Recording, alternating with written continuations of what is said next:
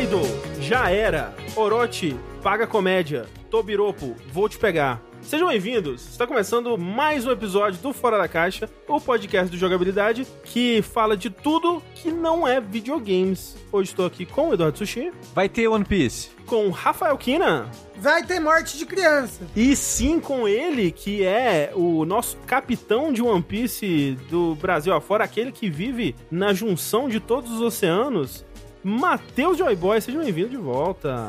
Aê, obrigado. Eu serei o rei da Twitch. obrigado aí pelo convite, pessoal. Vamos aí, vamos pra mais um Fora da Caixa. Pois bem, olha só, o Matheus que, inclusive, acabou de gravar com a gente um episódio do DLC Sigilho, onde a gente fala um pouco sobre as nossas expectativas pessimistas.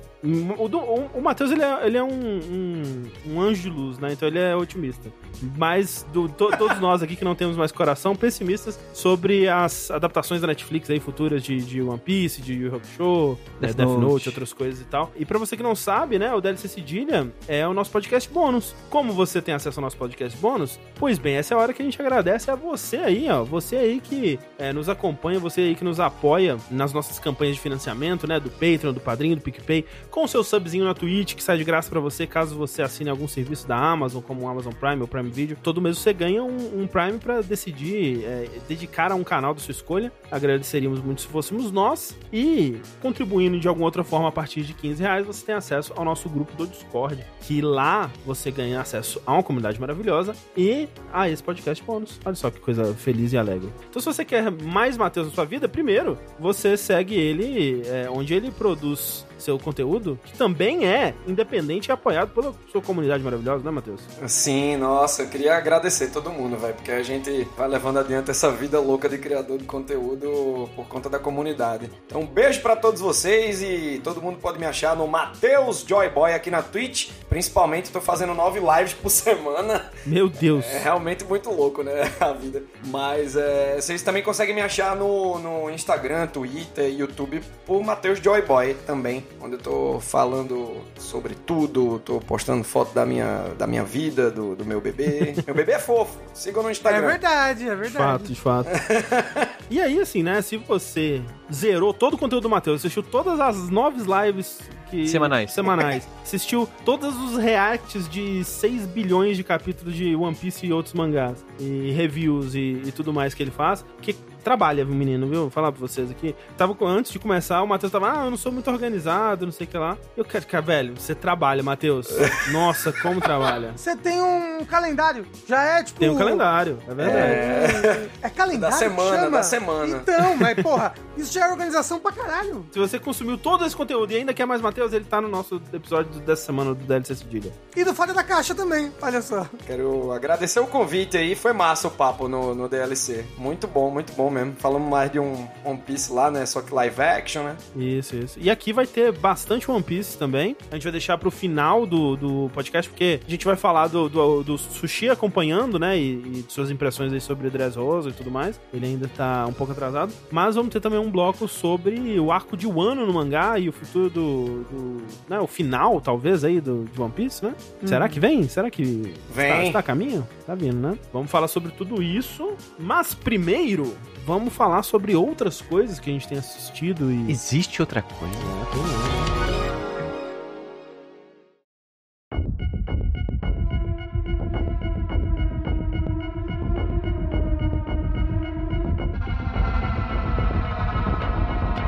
só, eu gostaria muito de falar aqui no Fora da Caixa de hoje do Black Phone. No caso, eu assisti ah, o filme do Black Phone, que é uma adaptação de um conto do Joe Hill, o filho do Stephen King. E é um filme de terror. Eu assisti também. Olha aí. Ah, ó, que legal. E é bem a cara de Stephen King, sabe? O filme. Nossa, é, é bem a cara de It. Eu acho que eles até se inspiraram bastante. Só que, para eu falar a sinopse sobre, sabe, do que se trata esse filme, essa história, eu preciso falar um spoiler, que é uma coisa que acontece no minuto 20 do filme, algo assim, entendeu? Tamo aqui pra isso, Rafa. Então, caso você não queira saber nada, é, eu vou falar uma, uma, uma micro sinopse aqui, sem spoiler, depois você pule para o próximo bloco. Só assista, vai na fé, é legal, é gostosinho. Micro sinopse sem spoilers. Uma cidade, interior, Estados Unidos, crianças. Tem o protagonista, o menino, e a menina, a irmã dele. E ele sofre muito bullying na escola, apanha,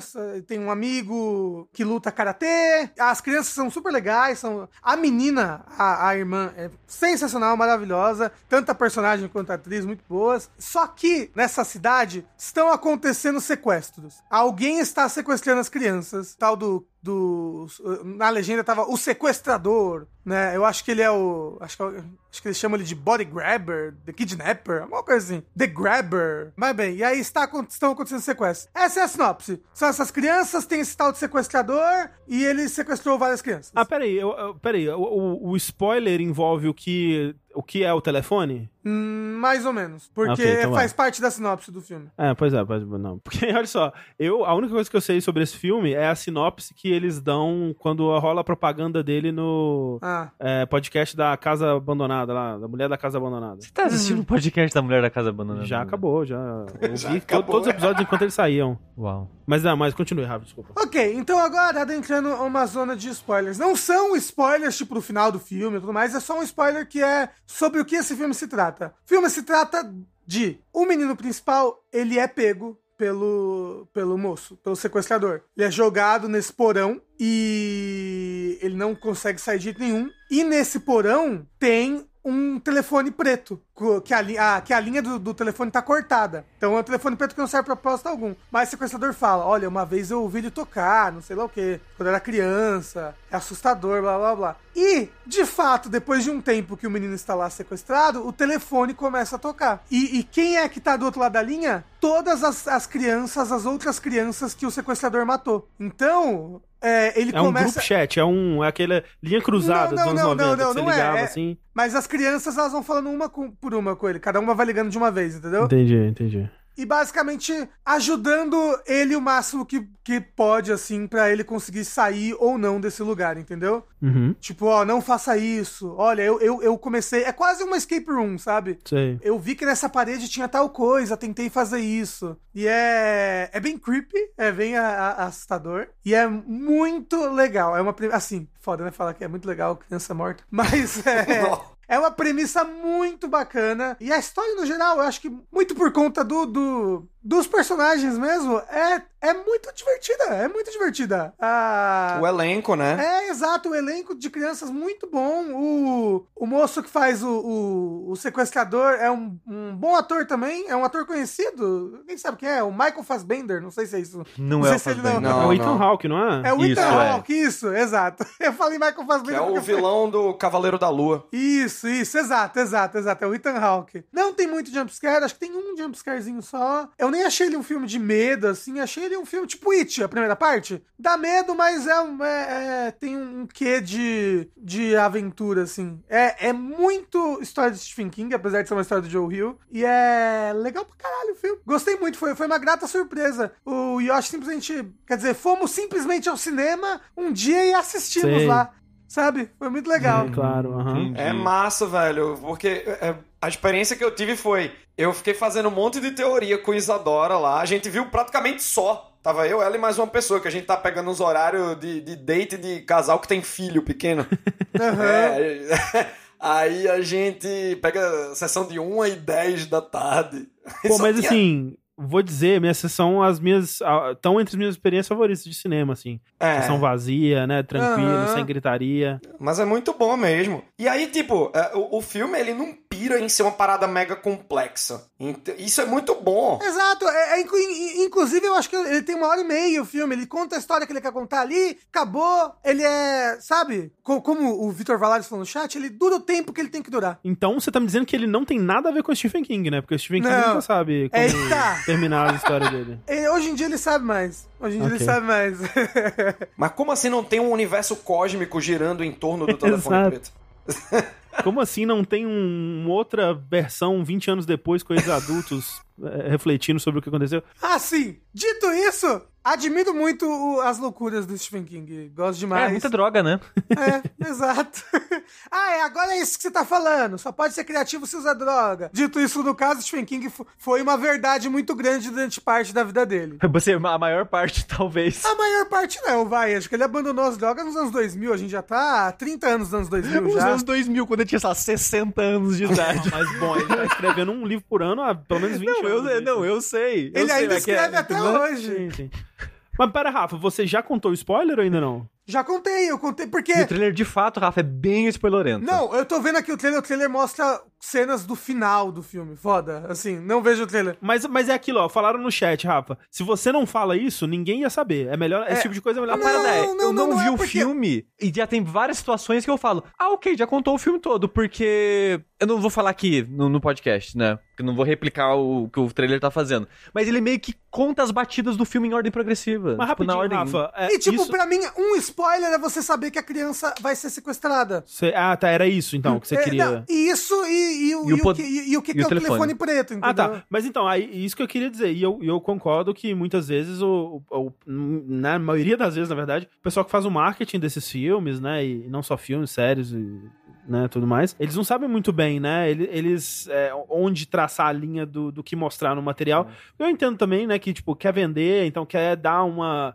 uma noção melhor do que, que é a história, mas isso que você falou é o jeito que eles vendem o filme. É tipo, a criança sequestrada tem um telefone onde ele fala com as vítimas anteriores. É isso. Uhum. Então, qualquer lugar que você for ver sobre esse filme é, isso, né? É, mas É material triste. hoje em dia é sempre assim. Então, mas é tipo- por isso que eu não vejo mais as coisas. Ah, não, sim, eu também não vejo, não vejo, não. Porque a sinopse desse filme e até o trailer poderia ser sobre o cara que tá sequestrando e não ter nada sobre é, é, as crianças que vão ajudar através do telefone preto pra justamente criar a pergunta, levantar a pergunta. Tá, O e que o, que é o telefone, telefone preto é o quê? preto? O que que é? Exato. E instigar a sua curiosidade pra ver o, o- o enredo, né? Mas não, ó, tô aqui o filme inteiro, vem ver, vai. Não, é, é tipo tra trailer de filme brasileiro que mostra o filme inteiro, mostra começo, meio e fim. Na ordem Tipo, ainda. Na ordem, exato.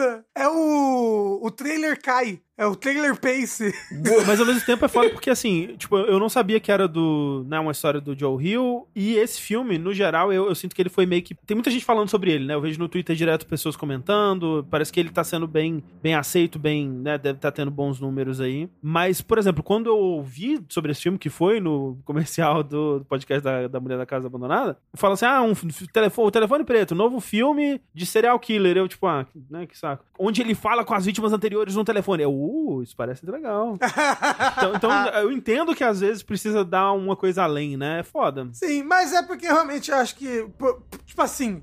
Ele, de- ele demora pra ser sequestrado no filme. Então, Aham, tipo, quando acontece, é um baque muito grande. Porque ele morre de medo desse cara, do sequestrador. Ele morre de medo de ser sequestrado. Ele teve conhecidos que foram sequestrados, sabe? Porque outras crianças do colégio. Então, quando acontece com ele, bate o desespero. Tipo, caralho, aconteceu. Aconteceu o que eu mais temia. E agora eu tô preso nesse lugar com uma pessoa que vai me matar. E ele é uma criança. E, nossa, dá, tipo, dá um peso no peito muito grande. Uhum. Isso, então, tipo, sei lá, era uma surpresa que, se você não sabe de nada, é mais legal de ter na hora, sabe? Sim, sim. De não, não saber quem vai ser sequestrado, se vai ser ele mesmo ou não, se vai ser a irmã. Porque a, a irmã dele é bem importante no filme também, né? E, e é bem a- aquele negócio de. de Stephen King, sabe? A irmã dele, ela é um pouquinho iluminada, eu diria. Ela, ela sonha com coisas que vão acontecer no futuro. Porra, é divertido demais esse filme. Eu gosto, eu, eu- eu gosto muito dessa maneira Stephen King de contar histórias. Você gostou também, Matheus? Eu gostei, e até fiquei falando pra Isadora assim quando a gente saiu da sessão. Eu, velho, se quiserem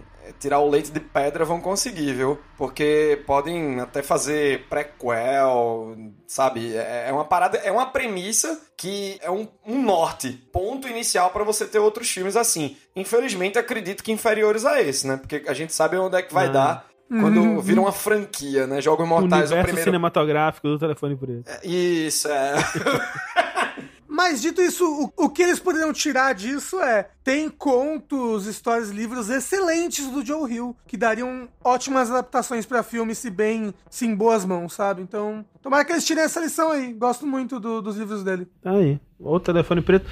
Tá por enquanto, só cinema e outros meios, né? Mas. Então, é, porque eu acho que é, ele já saiu em streaming lá fora, então, né? Entendi, entendi. Então, mas é, tá, tá no cinema, gostoso, um bom filme.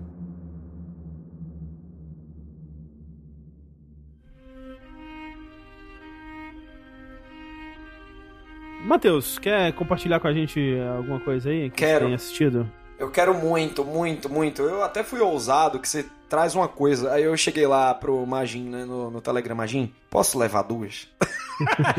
Porque eu fiquei muito empolgado com essas duas coisas. Uma tá rolando ainda na minha vida, que é o The Leftovers, né? Que eu vi que até Hum. no anúncio do Twitter lá sobre a gravação, vocês colocaram, né? Vai ter The Leftovers. E eu tô muito animado com isso. É, é, é uma série, né? Que ela tá hoje no HBO Max. É, eu quis ver, porque eu já escutei uns comentários de que é uma das coisas mais geniais feitas pra televisão. E aí eu, pô, bacana. Aí eu vi que era do Damon Lindelof, velho. O cara fez o Watchmen e é um dos co-criadores de Lost, né? E eu adoro Lost. Vamos ver isso aí. E é estranha a série, porque a gente tá tão acostumado com o, o, o formato Marvel, Star Wars, né? A maneira do, do que as séries da Disney Plus têm de contar a história, até o próprio MCU nos filmes, né? Você vê um negócio diferente, eu achei muito estranho, me causou um estranhamento muito grande, mas aí depois eu, eu segurei na mão da série e fui. Porque a, a premissa é, logo no primeiro episódio, 6% da população mundial some.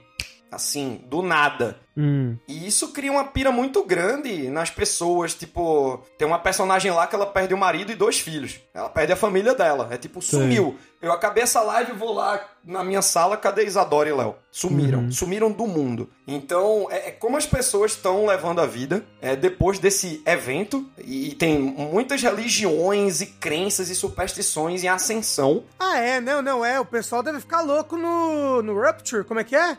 Como é que é em português? Arrebatamento? Isso, exato. né? O pessoal deve ter achado que foi o arrebatamento, né? Mas é, então É. foi 150 milhões de pessoas que sumiram e tal. E, E, e- e a princípio parece que 6% é pouco, mas É. se eu não me engano, esse número eles fizeram meio que uma pesquisa, ou teve uma pesquisa na época, sobre quantas. qual porcentagem do mundo se sumir, meio que o mundo para de funcionar. Assim, um, teve, teve, um, É. teve um negócio assim, eu acho. E pararia de funcionar com 6% ou não? Meio que vira um caos, assim, mas É. a, a sociedade ela se recobra, mas ela vira um caos, assim. Tem muita cidade que parece que ela tá abandonada, sabe? Sei, sei.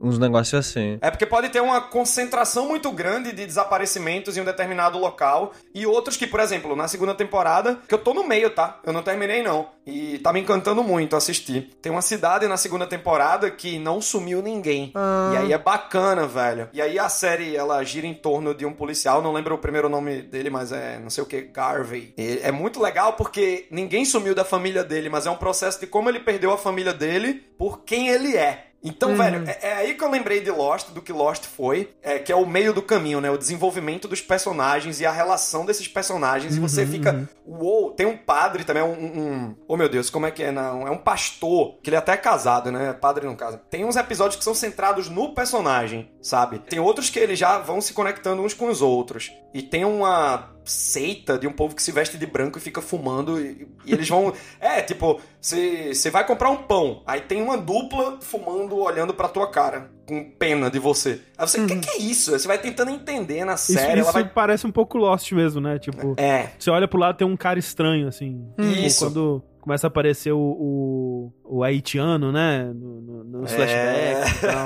Mas, mas- mas o engraçado é que o fumando não é dessa cena, é um traço deles. Eles sempre estão fumando. Sei, sei. É, é, sempre estão fumando e. Pô, é muito boa, é muito boa. A- a- você tem um- um- um- uma estrutura narrativa que é muito diferente. Que você sente que a primeira temporada é a segunda. Eu, eu comentei isso com o Isadora, eu, velho, era pra ter visto algo antes. Eu comecei a subestimar e a gente trocando ideia. Né, Isadora soltou um comentário que eu adorei. Que é, pô, a gente tá tão acostumado a ver umas coisas que a gente assiste. né, pô, Miss Marvel, Obi-Wan, não sei o quê. Que quando a gente vai ver algo bem diferente, narrativamente falando, aí causa um estranhamento. Mas a série é tecnicamente muito boa. Pô, a gente já se pegou chorando pra caramba vendo essa série, velho. Ah, não, não, porra! Não quero chorar! É, Chega! você chora. é- é- ela é muito forte, a série. Ela lida com perdas e com o processo de luto, é, com. é, como é que eu avanço, como é que eu vou pra frente depois disso. É muito Caramba. legal. Muito boa. Você sabe o que, que eu lembrei, Matheus Sushi? Oi. Que eu acho que eu tinha visto esse estudo do quanto porcentagem precisava de desaparecer de pessoas para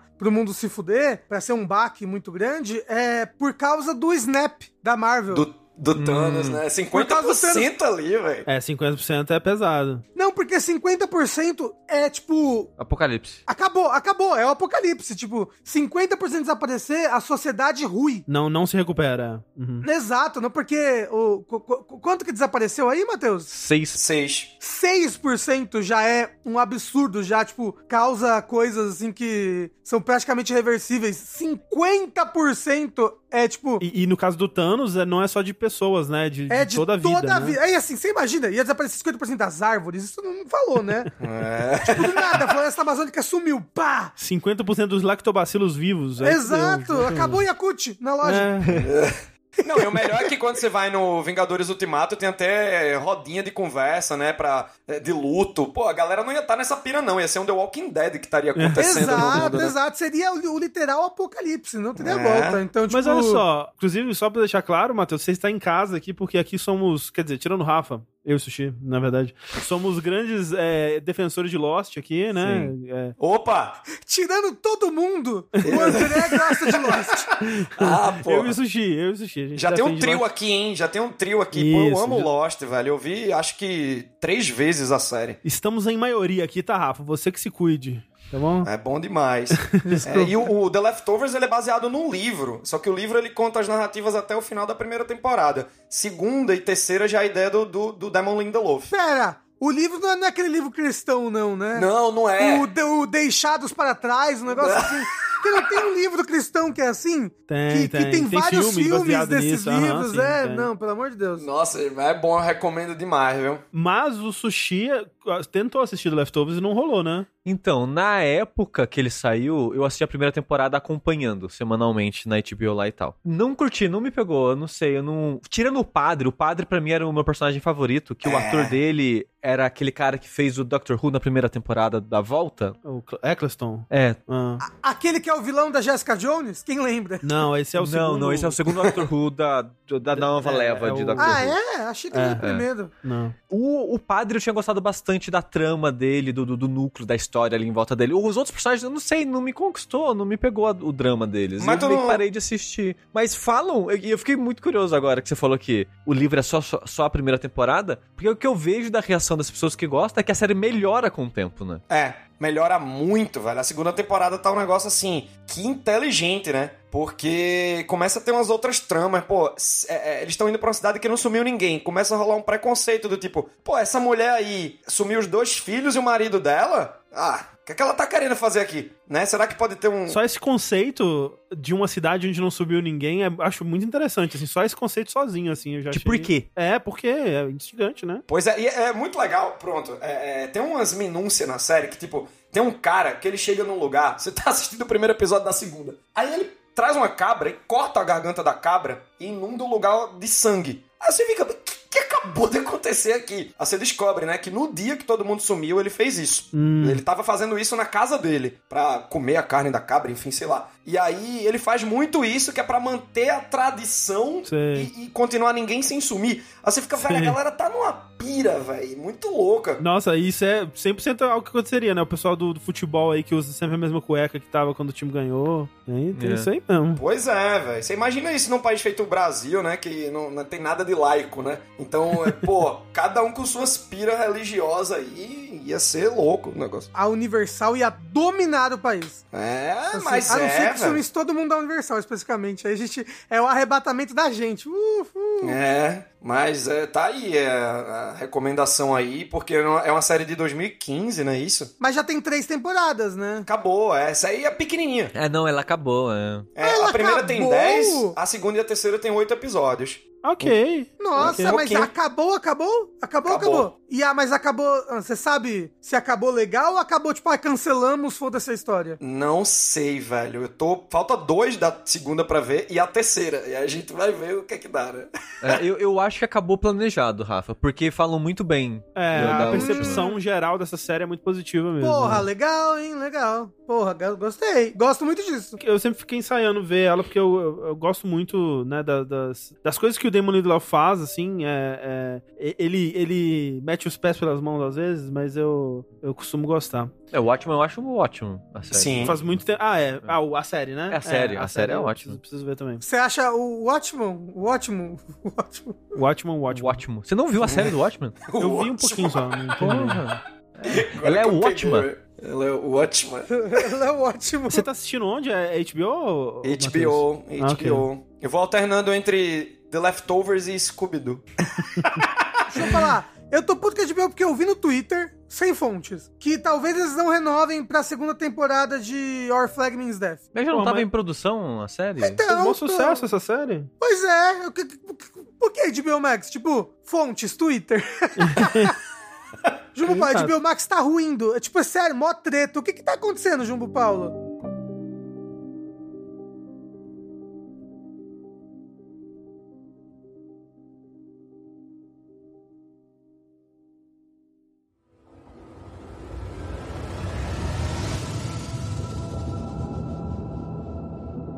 Tenho uma, uma- um, um palpite do que tá acontecendo com a HBO Max, porque o que eu vou trazer aqui pra vocês hoje, compartilhar com a, com a turminha, né, na frente da classe, é uma série do HBO Max, que começou recentemente aí também, tá? Eu tô acompanhando, é, eu e a Clarice estamos acompanhando ela semanalmente. Quando dá sábado, assim, a gente, meu Deus, é hoje. Hoje tem novo episódio. É isso. Tudo que a gente precisa pra nossa vida. Que é, né, uma das, das minhas coisas favoritas no momento, já está se tornando uma das, das minhas coisas favoritas da, da vida, que é a nova série do Nathan Fielder, que é The Rehearsal, ou O Ensaio. E quem acompanha aí o Fora da Caixa, quem acompanha jogabilidade, sabe que eu já trouxe aqui outras coisas do, do Nathan Fielder. No caso, o Nathan For You, que é a série anterior dele, que Pra mim é uma das, das melhores coisas de comédia que eu já vi na vida, assim, é muito bom, que, pra quem não conhece, é, a premissa é como se fosse um desses reality shows ou programas onde, ah, a pessoa tá com problema, tipo o Pesadelo na Cozinha, a pessoa tá com problema nos negócios e aí vai um especialista lá ajudar ela. Especialista. Exato, só que a- o lance é que, no caso dessa série, é o Nathan Fielder, que é um cara, assim, ele, a existência do Nathan Fielder pra mim já é fascinante, porque você assiste e pensa, não, isso aí é um personagem que ele tá interpretando, né? Mas aí você vai ver qualquer outra entrevista, eu ouvi um podcast de uma hora dele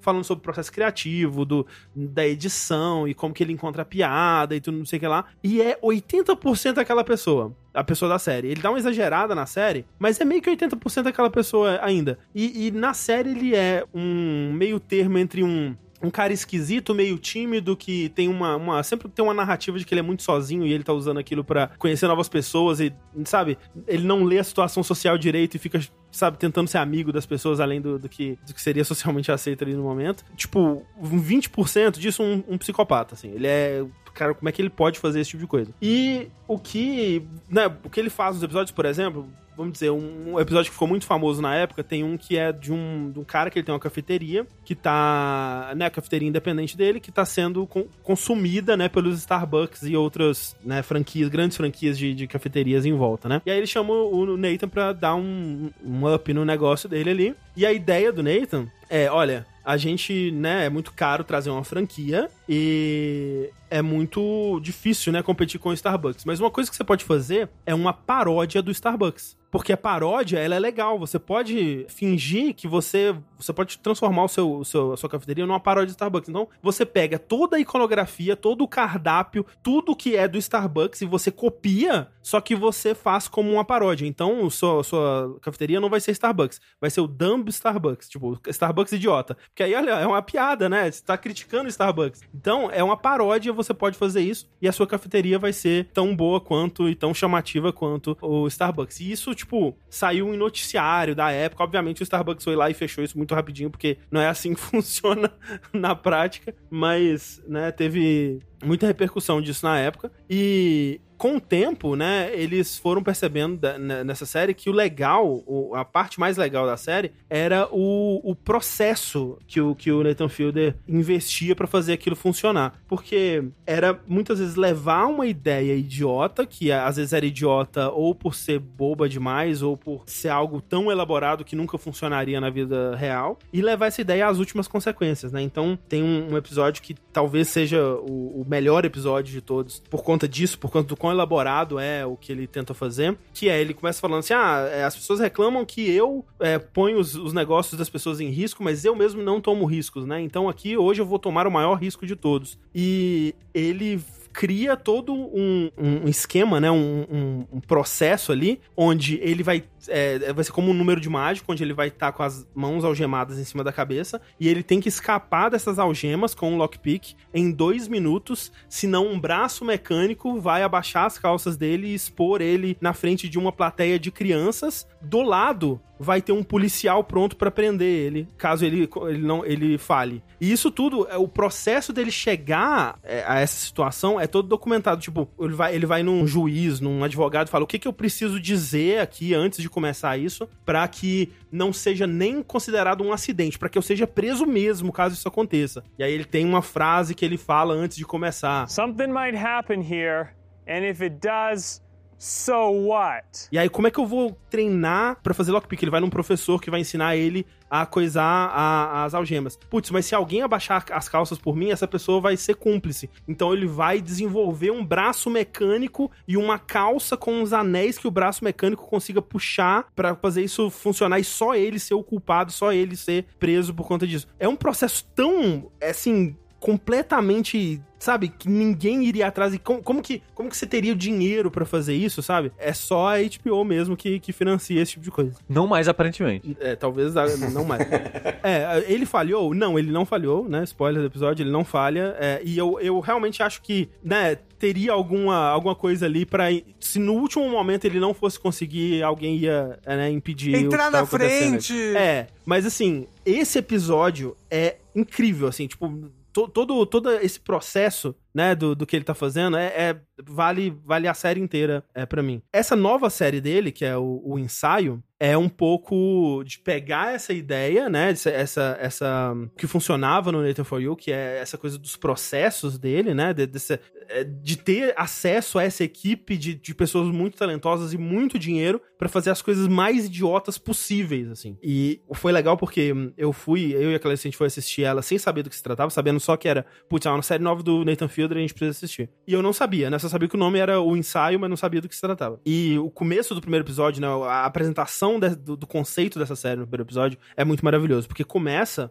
com ele entrando na casa de um, de um sujeito, cumprimenta o sujeito, né? Faz uma piadinha, piadinha tosca, ah, quanta porta tem aqui, né? E tal. Aí mostra ele, né? Uma montagem dele andando pelo apartamento do cara, assim. Aí ele vai na estante do cara, vê que ele tem um livro de, ah, como seduzir mulheres. Aí ele faz a piadinha, ah, nossa, acho que eu e você vamos nos dar muito bem, não é mesmo? E aí o cara dá uma risadinha super desconfortável também. E aí eles sentam para conversar e o cara fala, olha, eu te chamei aqui, né? Eu, eu mandei o meu meu vídeo para vocês, porque né, apresenta um pouco do cara, ele é muito fã de, de jogos de game shows de TV e trivia de bar, né? Que nos Estados Unidos tem muito essa cultura de você ir com um grupo pra um bar e vocês respondem perguntas de cultura pop, de, de conhecimentos gerais, assim. E chamei você aqui, Nathan, né? Basicamente, e o cara não, não sabe quem é o Nathan. É muito engraçado que eles até brincam com isso, tipo, pera, mas você entende muito sobre TV, mas você não, nunca viu meu programa? Aí ele, não, você, pô, você devia assistir, é bem legal e tal. Mas enfim, aí ele, ele começa a falar que ele tem esse grupo, de, de essa equipe de, de trivia de bar, e ele tem uma, é uma coisa que ele gostaria de encontrar uma forma de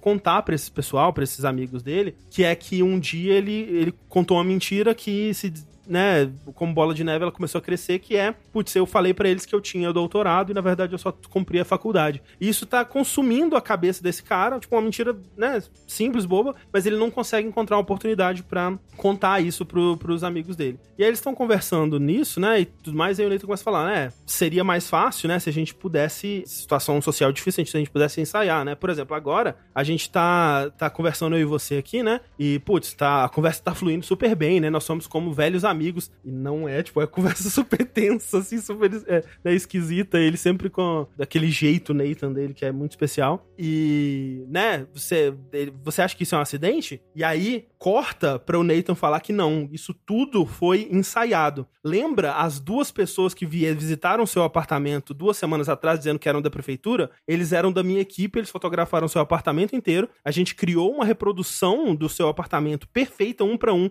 num armazém, que a reprodução é perfeita. Eu contratei um ator para te interpretar, ele pegou os seus trejeitos através do vídeo que você mandou pra gente, e aí mostra cenas desse ator e o Nathan ensaiando tudo que tinha acontecido até ali tipo, ele entrando, fazendo a piada, e eles tentando várias piadas de abertura, ele fazendo o comentário do livro, ele sentando, e aí vai é, passando para ele ensaiando o momento onde ele conta que é tudo um ensaio. E a edição é perfeita, porque ela tem o ator, né? E aí corta pro cara na mesma posição. Eles estão sentados na sala, uma no cenário fake, outra no, no, cenário de verdade, com o Nathan cantando que aquilo tudo foi, foi um ensaio e que eles vão fazer a mesma coisa agora por esse problema que ele tá tendo, né? Então eles criam a oportunidade onde isso vai poder acontecer. Eles vão pra um. Vai ser numa noite de trivia no bar que ele costuma ir. Ele vai contar primeiro pra uma amiga só dele. E eles criam, replicam. Cara, a réplica é inacreditável. O bar, eles replicam o bar inteiro num galpão. E assim, o dinheiro que deve ter sido gasto nessa réplica, porque é perfeito. Assim, tipo, o quadro que tem na parede tá meio torto, tá meio torto aqui. O lugar das TVs, a mesa de sinuca, o, o banco que tem um rasgado levemente, assim, é idêntico. A parede, a bandeira pendurada na parede, o lugar do. É inacreditável. Tipo assim, é um, um galpão vazio com o bar. Assim, tipo, a fachada do lado de fora, tudo perfeito, assim. É. Eles deram Ctrl C, Ctrl V no é, bar. É, parece que pegaram do The Sims, assim, sabe? Pegaram o bar e arrastaram pra dentro do, do, da parada. Só pra ele poder entrar lá e ensaiar. E aí, eles precisam de uma atriz que vai interpretar a amiga dele, né? E aí, tipo, como é que a gente vai saber sobre essa amiga? Não tem vídeo dela, não tem nada. Ah, mas ela trabalha com um blog que ela fala de coisas baratas para você fazer em Nova York. Aí eles, ah, vamos, vamos criar o nosso próprio blog parecido, só que um blog maior que vai contratar ela como freelancer para entrevistar uma observadora de pássaros. Essa observadora de pássaros é a nossa atriz. Ela vai passar uma tarde conversando com ela para pegar os trejeitos e aí vai aprender a, a, né, a replicar o comportamento dela, né? E assim, eu não quero contar tudo o que acontece no, no episódio, porque é muito legal de você ir acompanhando até onde vai a loucura, né? Mas tem um. talvez a minha coisa favorita desse episódio é quando ele tá ensaiando lá, né? Os vários cenários. Eles ensaiam um cenário onde o, todo, todo mundo do bar descobre que ele mentiu e começa a rir dele. mas eles vão percebendo que, putz, o cara, né, que é o Core, esse, esse cara do primeiro episódio, ele tá muito preocupado ainda com a trivia, né? As respostas, o, jogo de perguntas e respostas ali do bar. Como é que a gente vai fazer para ele relaxar sobre isso? Porque isso tá atrapalhando ele a, na hora de contar a verdade. E aí eles eles. É, o Nathan, ele descobre quem que faz essas trivias, é uma empresa terceirizada que vai no bar, não é o pessoal do próprio bar, e vai atrás do cara para conseguir a lista de perguntas que vai rolar naquela semana no, nos bares de Nova York. Ele pega todas essas respostas, só que, tipo, eu não posso só contar as respostas pro cara, porque senão ele vai sentir que ele trapaceou, ele não faria isso. E aí ele vai fazendo um, um, Inception com ele. Mostra o Nathan Fielder andando com o cara pela cidade, e aí eles passam na frente de uma construção e tem um técnico ali, um construtor, né, um pedreiro. Ele fala assim: Nossa, o Nathan fala, nossa, que prédio alto, né? Aí o cara, é, é verdade, é bem alto, mas não é o maior do mundo, que é o Burj Khalifa, no, em Dubai. Aí eles continuam andando e tem uma cena do crime, assim, e o policial, nossa, num dia como esses que eu amaldiçoo os chineses por terem inventado a pólvora. E vai um monte de cena, assim, e chega no final e o cara, tipo, né, pra, pra na cena final o cara conseguir acertar tudo. É maravilhoso. Isso, o primeiro episódio, né? E você pensa, putz, eu sei já como vai ser o formato dessa série, pelo menos, daqui pra frente, né? Mas você não sabe, porque aparentemente o resto da série, tirando o primeiro episódio, vai ser uma história que vai se desenvolver ao longo de vários episódios, com pequenos casos como esse do Core. É... Não vai ser sobre ele mais. Não, sobre ele. O, o caso dele soluciona no primeiro episódio, okay. e é muito legal o final, inclusive, porque a edição, de novo, manda muito bem a música, é, é, tudo muito foda no final do primeiro episódio. Mas a partir do segundo começa uma história que ela vai se desenrolar até aparentemente durante toda a temporada. E enquanto isso ele vai, vai fazer outros pequenos casos como esse do, do Core ao longo dela. E cara, tá muito, muito legal, porque esse segundo caso, assim, sem sem dar muitos detalhes também, é sobre uma mulher que ela acha que quer ter filhos e quer vi viver uma vida de casado, mas ela não tem certeza. Então o Nathan vai simular em, sei lá, duas semanas a vida de um filho crescendo de bebê até adulto e eles vão trocando a criança com o tempo, isso, trocando, porque os atores infantis, eles não podem trabalhar um número X de horas, então eles têm, tipo, pra criança de um ano, eles têm, tipo, sete atores diferentes que eles vão trocando ao longo do dia, sabe? E aí de noite substitui por um bebê, porque a criança tem que ir pra casa. E, cara, é assim, é incrível, incrível, assim, de um jeito que você pensa, pelo amor de Deus, cara, quem quanto dinheiro tá sendo gasto nessa série para as coisas mais idiotas possíveis. É, é, por isso que a HBO Max vai acabar, gente. Exato. Não, assim, é, agora vou, a notícia, André, realmente, a HBO Max e Discovery Plus, ambos vão chegar ao fim. É mesmo? Exato. É, o, o, o novo cara que entrou aí, não sei se é o novo CEO da Warner É por causa da Bros, fusão né? da Warner com a Discovery. Isso, exato. É, esse David Zaslav, ele não gosta do serviço dos streamings, e essa fusão gerou uma dívida gigantesca pra HBO, pra tudo aí. Então, não só, inclusive, eles vão remover os fi- filmes e, da, da- e- e séries do catálogo pra amenizar a dívida, e vão demitir 70% dos empregados da Caraca. HBO Max. Ô, louco, velho. Exato. Agora que eu tava me acostumando com o negócio. Nossa. É, eles, vão, eles vão remover as coisas que tem. Acho que eles vão cancelar várias coisas mesmo. Ah, já tá renovado, talvez cancele. Não cancela The Leftovers, não cancela The Leftovers, não cancela The Leftovers. Mas esse já não acabou? Acabou, mas não vi ainda, né? Não, mas aí. Mas, mas aí, aí, aí, é aí que a pirataria não salva. Ó, o Fernando P disse que não é confirmado isso aí ainda, hein? Eu tô vendo pessoas aqui confirmando no, na internet o que pode ser mentira. Mas aqui tá ruim, o HBO Max acabou. Acabou. Que pra Ah, mim que- que loucura. acabou, acabou o HBO. Eles vão Porra. ter uma, uma alternativa a isso, não, né? Aparentemente. Então, vai, vai ter reunião de acionistas amanhã, pelo visto. É. Tá aí. O site que eu tô vendo chama Twitter. De novo, Rafa, você caiu no Twitter. Mas assim, talvez então tudo volte pra outros, outros serviços, né? Tipo Netflix, sei lá. É, vai saber. Porra, mas é que tem muito, tem muito HBO Max Original, né? É. Mas ó, disseram ali, uh, Coba Libre diz, vai ter outro serviço de streaming, pelo que entendi. É bom. É. É, mas vão fazer um outro? Pra quê? Já tem HBO Max, já? Funciona bem? Pô, velho, eu tinha minha assinatura de R$13,90, que eu fui na primeira leva. É, que a Ah, assinatura. acredito, a né? pessoal da, da assinatura 50% vitalícia se fudeu. Eu fico triste, realmente muito triste com isso, porque tanto Nathan For You, quanto eh, The Rehearsal, quanto o How to with John Wilson, é tudo HBO. É HBO que fica dando dinheiro pra esses dois aí. E se a Hum. HBO não der, quem vai dar? Não é verdade? Porque essa série aí não dava pra ser feita com orçamento pequeno, não. Não. É orçamento de Game of Thrones essa porra aí. Não, e ela só funciona por causa do orçamento. Exato, a piada é o orçamento, é, exato. É. Aham. Carai. Só- nesse assunto, só queria dizer que eles cancelaram dois filmes que já estão prontos Exato, eles cancelaram o filme do Scooby-Doo. pra não pagar o imposto de lançar o Ei? filme. Tem uns negócios loucos assim. Teve um negócio que eles cancelaram a Batgirl. Então, é um também. filme. Ah, Exato, era um filme. O E o negócio é, eles cancelaram o filme do Scooby-Doo, que é um filme 3D, que já estava pronto, André. O filme estava pronto, eles cancelaram, não vão lançar pra não pagar, sei lá, o imposto aí do lançamento do filme. Caralho, isso é uma loucura. Isso é muito bizarro. É o primeiro ano, né? é, que não vai ter um filme do Scooby-Doo. Eu fiquei E chocado, é, assim. É o primeiro ano que não vai ter o filme do Scooby-Doo em cinquenta e tantos anos. aí. Caraca. É, cara. Exato. Eu, assim, minha surpresa é que tem tanto filme assim do Ah, Scooby-Doo. tem, sempre tem, né? Sempre tem um filmezinho. É, se- sempre tem um filmezinho todo ano, né? É. Ah, Pô, pô, cancelar filme pronto é muito capitalismo distópico, né? É, é o. Caramba, velho. Mega processo envolvido ali. Da Batgirl gastaram mais de 400 milhões de reais em produção. É, 60 milhões, né, que falaram. Loucura. Porra, e aí, tipo, pra não... Pa... Porra, caralho. Agora é Scooby-Doo. Rafa chocado. Ah!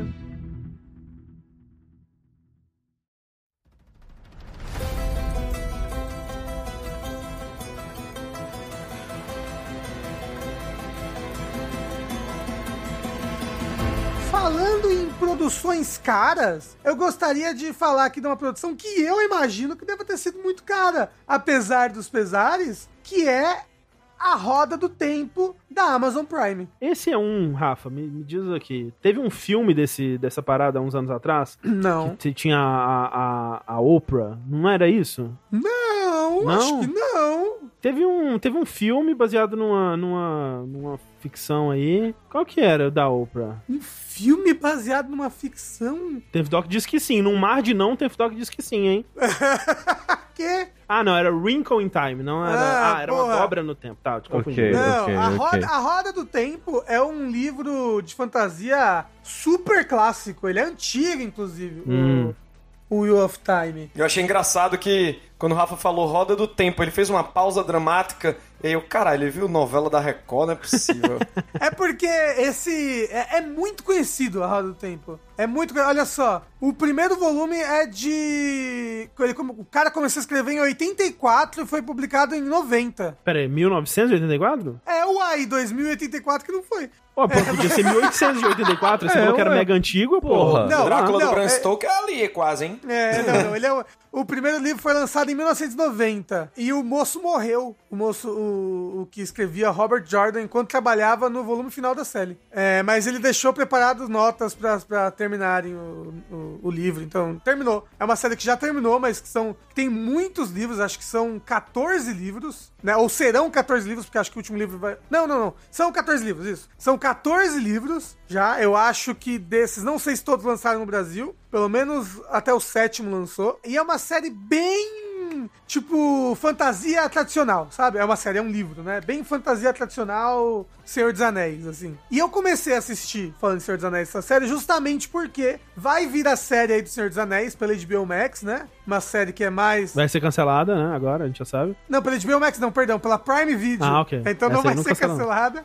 É, vai vir pela Prime Video, e aí eu pensei, porra, a Prime Video fez também o Wheel of Time, né? Que também é uma série de alta fantasia com muito orçamento. Vamos ver qual é que é. E eu sei que. E qual é que é, Rafa? E eu sei que algumas pessoas criticam essa série justamente porque ela é uma série de alto orçamento, mas ela não é um filme, né? Então, ela peca em coisas que o orçamento dela não permite, infelizmente. Tipo, efeitos especiais. Ah, ah, às ve- hum.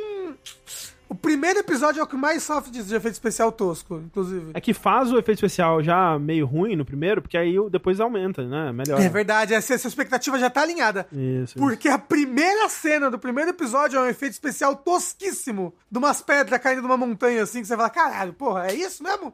Que ódio, é muito feio. Inclusive, o primeiro episódio é o pior episódio da série até agora. São, acho que 10 episódios de uma hora cada. É bem grande. E eu vi 8 episódios, então ainda tá faltando 9 ou 10. Do que eu vi, eu gostei bastante. Mas como eu disse, é, fiquem com expectativas alinhadas de que efeito especial, não muito bonito. As locações, muito bonitas. Os CG das locações são bem bonitos, sim, né? Porque vê a cidade gigante. Aí, porra, é um CG bem feito a cidade gigante, bacana. Mas os efeitos especiais de magia, porque a série tem muita magia, meio feinhos. E figurino. Não gosto muito dos figurinos. Acho que tem cores assim, tipo, essa cor não existe na vida real, sabe? Eu sou contra, Rafa, série de TV com efeito especial de filme. Eu acho que tem que ser tudo tosco mesmo. Tem que ser Não. tipo Charmed, Buffy. Mutantes sabe? da Record. Mutantes, exato. Isso. Isso.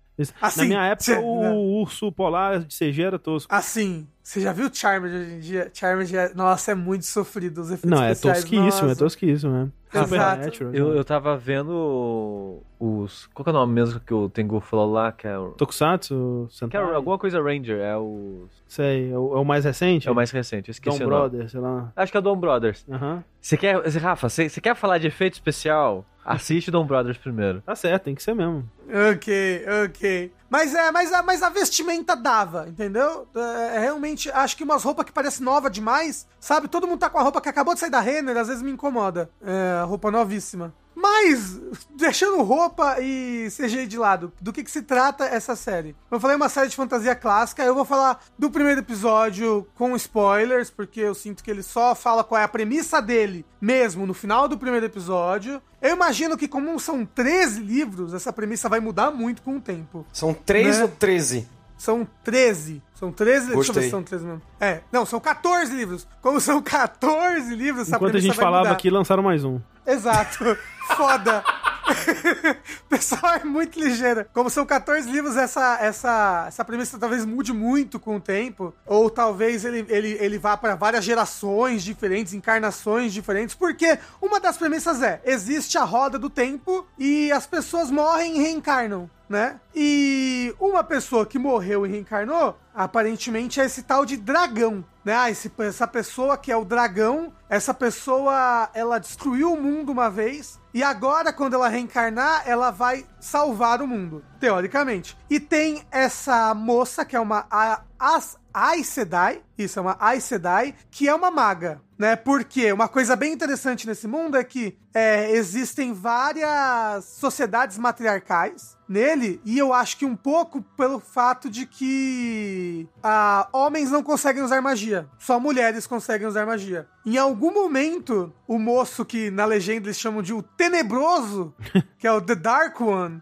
ele ele corrompeu a magia e a magia enlouquece os homens. E só quem consegue usar a magia e quem se juntou para salvar o mundo e, e, tudo mais foram as mulheres. Então existem essa, essa, essas Aes Sedai, que são como se fosse a, a guilda das magas, e elas cuidam de várias dessas coisas no mundo relacionadas à magia. Elas são, elas são divididas em cores dentro da organização. Então tem as Aes Sedai vermelha, elas procuram e caçam homens que fazem magia. Porque o homem, quando ele começa a, a canalizar magia, ele começa a enlouquecer por causa do, de, dessa corrupção que aconteceu anos atrás, eras atrás. Então elas caçam homens que fazem magia porque eles vão ficar loucos e vão matar as pessoas eventualmente. E elas, tipo, ou matam eles ou, tipo, separam ele, ele da magia, assim, tipo, deixam ele, ele manso, eles amansam. Tem outras que são, tipo, espiãs que vão pro, pra reinos pra entender a política e o que tá acontecendo. Tem outras que são curandeiras, tem outras que são mais guerreiras. Então, tipo, é, é bem legal essa divisão. E aí tem, tem essa a Sedai que ela está procurando, ela é uma Sedai de, de hobby azul, ela é do tipo que é espiã, ela é do tipo que vaga pelo mundo para conseguir informações e tudo mais. E ela tá procurando justamente, que ela tá há anos, 20 anos da vida dela procurando isso, aonde o dragão vai reencarnar, em quem ele vai reencarnar, porque o dragão ele vai salvar o mundo ou ele vai destruir o mundo de vez. Ele vai destruir a roda do tempo junto com o Dark One e vai acabar com tudo. Que legal, velho. Eu me lembrei do, do Demon Souls agora, levemente, né? Que tem o The Old One, que tem uma parada dessa, né? É, é, mas esse Dark One, ele é mais tipo um Sauron, assim, sabe? Aham. Uhum. Que ele é... Porque o, o Old One, ele, ele, não é consciente, né? Esse é. Dark One, não. Ele tem planos, ele, ele organiza exércitos. E o negócio é, ela vai para essa vila, que é uma vila super matriarcal, né? Que fica no limite do, do reino, assim, que é a vila, a vila de Dois Rios. E lá ela conhece esses cinco jovens, né? E ela acredita que um dos cinco seja o dragão reencarnado. É um, um moço que. Um moço ruivo, que ele é um bom arqueiro, é um estereótipo de guerreiro. Um moço meio apostador, assim. É bem RPG, é muito legal. É um moço que ele é muito apostador, perde tudo as coisas, mas ele tem uma, as irmãzinhas que ele cuida, porque o pai é um bêbado e a mãe é uma louca. E aí ele cuida bastante das irmãzinhas, que é, que é um moço do estereótipo do ladrão, né? Que ele, ele gosta de adagas e tudo mais. Tem um moço que é um ferreiro, duas moças, uma que é a sabedoria da vila, que ela é tipo a a curandeira da vila, sabe? A, a pajé da vila, por assim dizer. É pajé, né? Depende da, né, da cultura, não sei. Ela é tipo, ela é responsável religiosa e responsável é, por medicina também, sabe? Sei. E, e tem essa outra menina Xamã, que ela, talvez? que ela é, é, ok, talvez xamã. E tem essa outra menina que, que é namorada do menino ruivo, que ela é pretendente a ser a próxima sabedoria, né, da, da vila.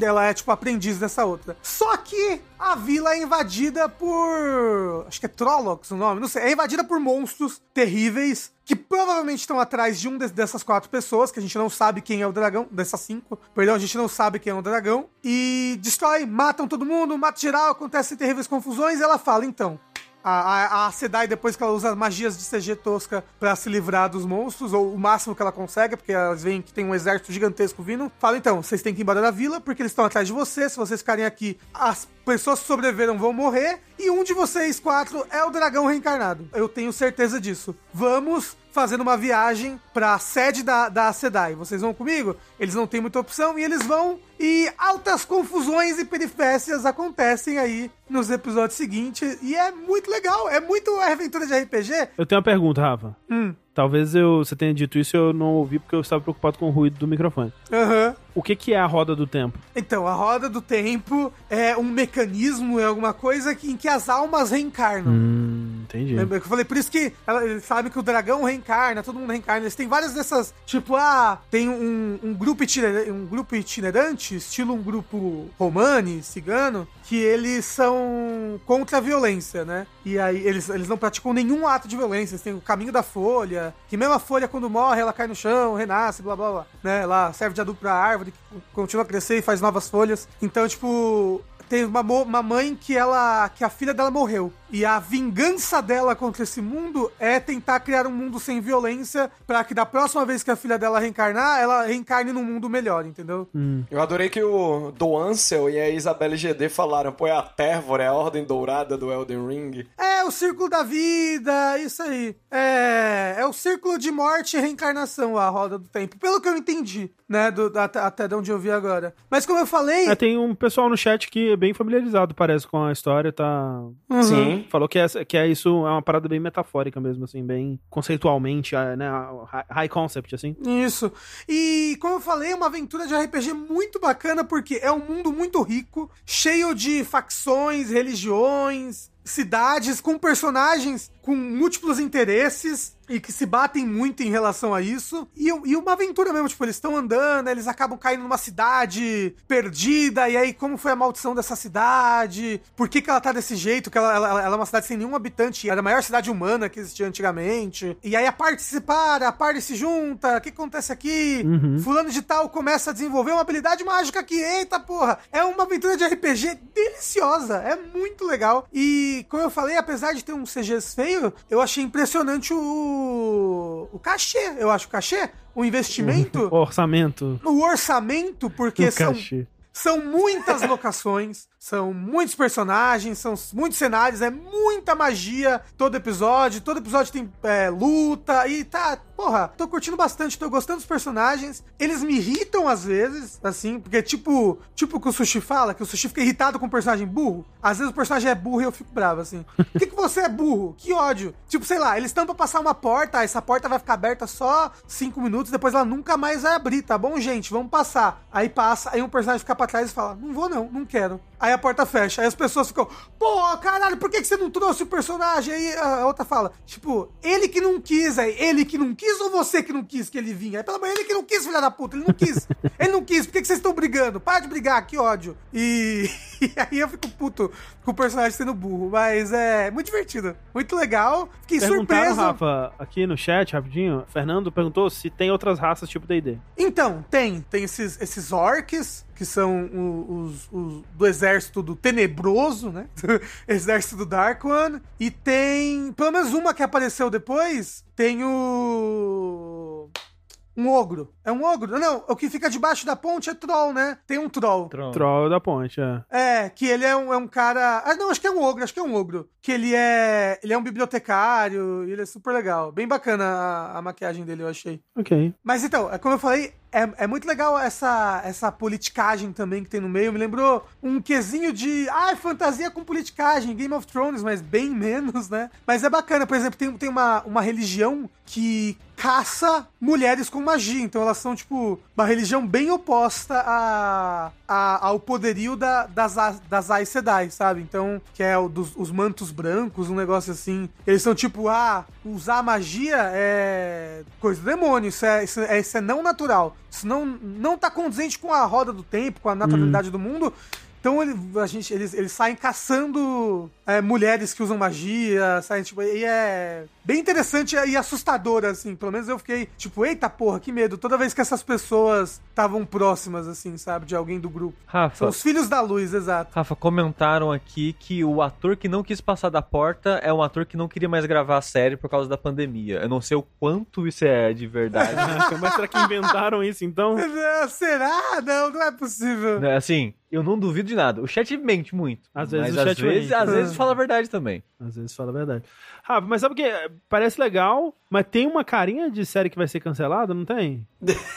Ele saiu da série? Caralho, O Rafa não assim? me ouviu, ele Não. Ah. simplesmente ignorou. Mudou o ator pra segunda temporada. Caramba, não, tudo bem, mude o ator, mas acho que o personagem é importante pra caralho. Caraca, eu fui, eu fui completamente ignorado pelo Rafa mesmo, incrível. O quê? Não, não vai ser cancelado, não. Já foi renovado pra terceira temporada. Eu, eu acho que ele fez. Não faz ideia que você falou, André. Não, ele falou, ele me respondeu. É, eu, eu, eu acho que ele fez um sucesso legal. Você já renovou duas temporadas pra frente. Sabe qual, qual série que essa me lembra? Aquela do. que tem, que tem o urso de armadura, como é que chama? Bússola. A A bússola bússola de dourada. ouro? É, a faca secreta, como é que é? Então, mas vocês. Não, ah, não. É porque Faca eu, eu, sutil. É. Eu li, eu, eu li a trilogia, né, da, da Bússola de Ouro, e não, não parece não. Não. Tipo, Bússola de É Ouro é, tempo. super centrado na, na Lyra. Não, digo, digo no sentido série de fantasia que vai ser cancelada, entendeu? Ah, é verdade, eu nem vi a série da Bússola de Ouro, porra, foda. Bússola de Ouro foi cancelada, inclusive? Foi, foi. É, porra, triste. Gente, os, os, os livros são legais, mas é louco porque são livros extremamente antirreligiosos. Hum. É, eu não imaginaria que insistissem tanto na, na adaptação deles, sabe? Ah, não, não foi cancelado então, vai ter uma última temporada, ok. Ah, ok, ok. São três livros, tomara que eles consigam. Mas. Eu falei, o Wheel of Time, eu tô muito interessado em ler os livros agora. Vou esperar terminar aqui essa temporada e acho que eu vou pegar no, no Kindle pra ler. Fora que são 14 livros muito grandes, vamos ver se vai, né? E eu acho que nem todos têm em português. Ou tem, gente, em português? Porque eu só achei até o sétimo em português e o resto eu não achei. Então. Mas sete livros é, já é bastante livro, Não né? Não vou ler ler, nem mais três. que isso. Aí, ó, só tem até o sétimo, mas depois eu leio em inglês, é a vida. Mas já tem muito aí, velho. Já dá É, pra ter porra. finalizado. O resto é filler. Quem já Não, leu não é mais não. de sete livros na vida, gente? Pelo amor de Deus. É, para com isso. Absurdo.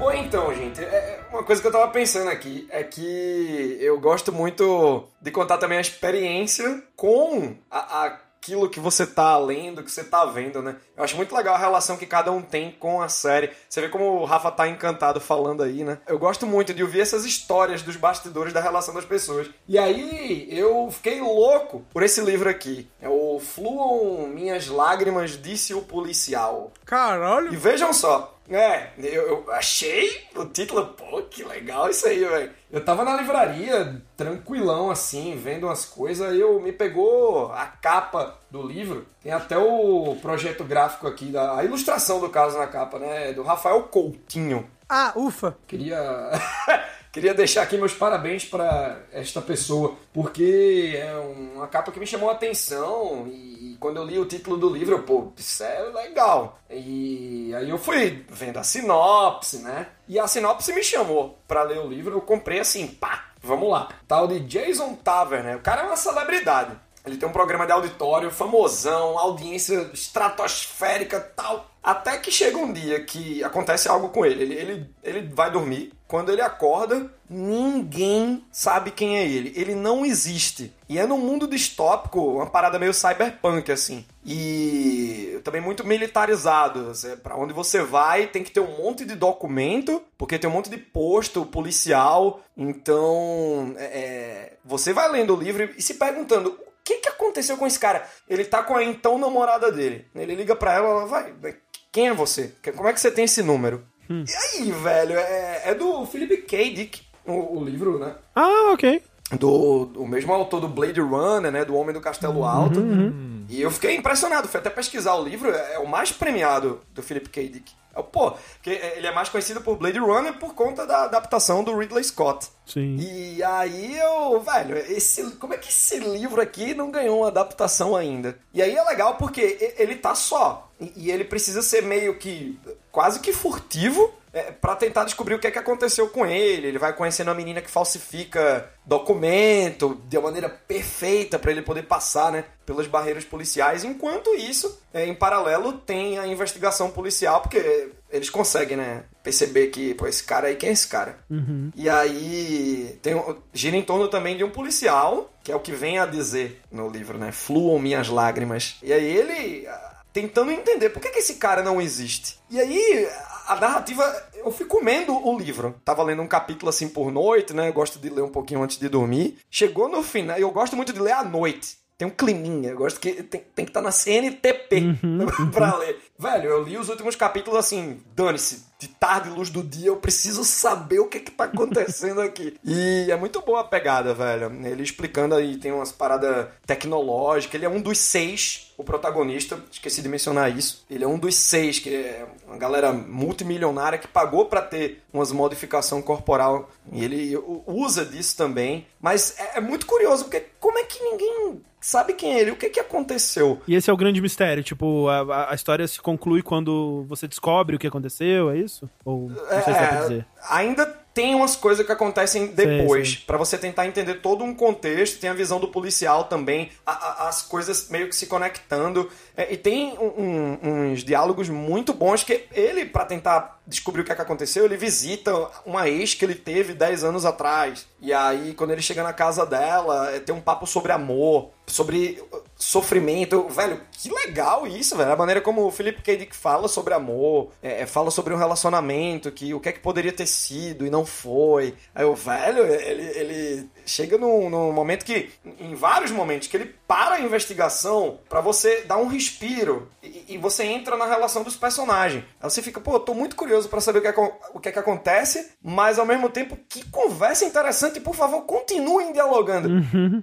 então, é isso, é, é, E é legal porque, pô, ninguém fala. Se, se for pro Twitter e colocar o, o nome desse livro, não vai ter nada lá, eu acho. E aí. Eu acho que vai, vai mais pro pessoal da, da é, de ficção científica, né? Mais hardcore, o pessoal que, que curte uns Asimov, né? É, é isso, velho. E aí eu gostei, eu gosto muito de descobrir uma coisa. Foi até assim com o próprio One Piece que eu vi na banca, eu, que bonitinho esse traço aí, eu vou comprar o volume 1. olha, olha, olha o, o bater da borboleta aí, o, como é que é? Efeito borboleta. É, o efeito, imagina, você olha e fala, hum, nem gostei, passa reto. Como ia ser sua vida hoje? Cara, não ia ter conhecido Isadora, não ia, o Leozinho não ia existir. Exato. Eu não ia olha... estar aqui hoje, velho. Exato. É doido isso. Mas basicamente é isso que eu tenho para falar do livro, velho. É a, a, uma outra coisa, é a editora Aleph, velho é, eles estão com a sacada de capas muito boas. Eu comecei a observar a, as capas do, dos livros quando eu entrei em livraria. Pô, essa capa tá muito bonita. É da editora. Então, é aquela, né? Não... A Dark Side, né? Fazia umas capas muito Ô, bonitas, né? É, ainda fazem. ainda, ainda faz, né? Fazem. É, é, aquela, né? Não julgue o livro pela capa, mas termina que é uma parada que atrai para você pegar, folhear, Ajuda, né? Ajuda. ver a sinopse. Foi isso. Foi esse o caminho. Capa, sinopse, quero ler, comprei, li. Tô feliz da vida, estamos aqui falando do livro hoje.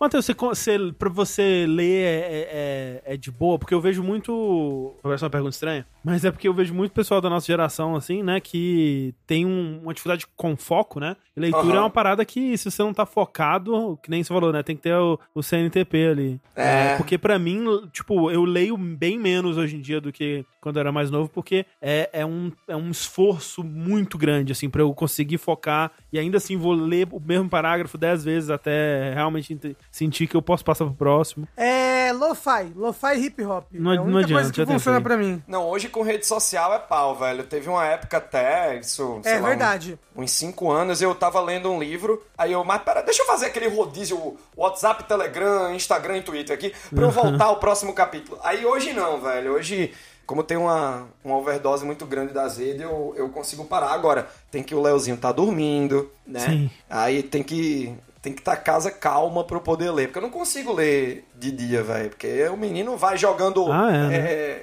Você está difamando o Leozinho. Leozinho é um anjo. É. Eu nunca vi Leozinho chorar na nunca vida errou. dele. Por acaso ele tá me devendo um PlayStation 9 quando ele começar a trabalhar, porque ele tá roncando que nem uma impressora nas últimas noites, velho. Ô, meu Deus, Fica tá aqui minha roncando, indignação. Vai ter que comprar um mini CPAP pro bebê, que lindo. Chegarei um dia, serei o vilão da vida dele e falarei: sou seu pai. Que será o maior plot Hum. twist. mas é, é, mas rolou de ler esse livro e até peguei o Blade Runner, que eu sei que é um tanto diferente do filme, né? E ainda vou ler esse. Mas livro, ó, essa pergunta do Rafa foi legal, porque livro tá mais difícil. Tanto é que quando eu quero fazer uma leitura nova, eu, hum, eu vou pra quadrinho. Apesar de eu estar interessado por, por livro, mas o quadrinho ele me requer uma concentração menor, Uhum. porque já tem ali complementando visualmente né, as imagens do quadrinho e fica mais tranquilo. Eu- eu- você sabe que pra mim, Matheus, é, é- hoje em dia é diferente? Eu acho muito mais difícil começar mangá e quadrinho do que livro por causa do Kindle. O Kindle, ele é tão prático que eu acho começar um livro nele muito fácil. Ele é leve, né? Eu fico segurando na mão. Agora, quadrinho, mangá, tipo One Piece, eu leio aqui no PC. E aí ler aqui na Ah. sala é mais complicado do que eu ler deitado na minha cama, ler na varanda, entendeu? É, quando eu tava ficando em dia com One Piece, eu tentei colocar um, um volume do One Piece no Kindle e não é muito bom, né? Então, é, é muito burocrático e não É. é tão bom de ler quanto, quanto ler um mangá mesmo ou quanto ler até na TV, sabe? É, mas a- até livro e quadrinho eu tô preferindo ler impresso, velho. Eu não consigo. Ah, não, impresso sim. É, não, eu, eu quando, o One Piece, eu, por exemplo, eu leio muito mais rápido quando eu tenho o mangá na mão mesmo ali, né?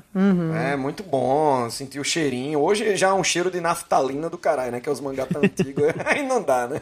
Mas é, então, fluam minhas lágrimas, disse o policial, é isso? Disse o... Fluam minhas lágrimas, disse o policial. Baita livro, velho. Me surpreendeu. Eu, eu fui pego de surpresa pelo final. E, pô, que legal essa resolução, diferente. Pra um livro, Legal, pô, legal. da década de 80 esse livro, se eu não me engano. É, mas é por aí, é antigo o livro, velho. Ah, é de. é, ah, não, aqui tem as, as datas do, do Philip K. Dick. É, mas é. Acho que é década de 70. Pô, eu- velho, o cara tem uma visão muito à frente, né? Ele montando um mundinho distópico, que é uma coisa sutil. Ele não vai descrevendo, mas tá lá. Às vezes ele visitou o Brasil pra ter ideia e inspiração. É, olha aí. é Mas olha só, capaz, né? fica tranquilo que semana que vem a Netflix anuncia uma adaptação com a, o Paul W.S. Anderson e Mila Jovovich aí, Isso, exato. Cara, fazendo o policial. Só que A lágrima. É, a lágrima dela. Isso.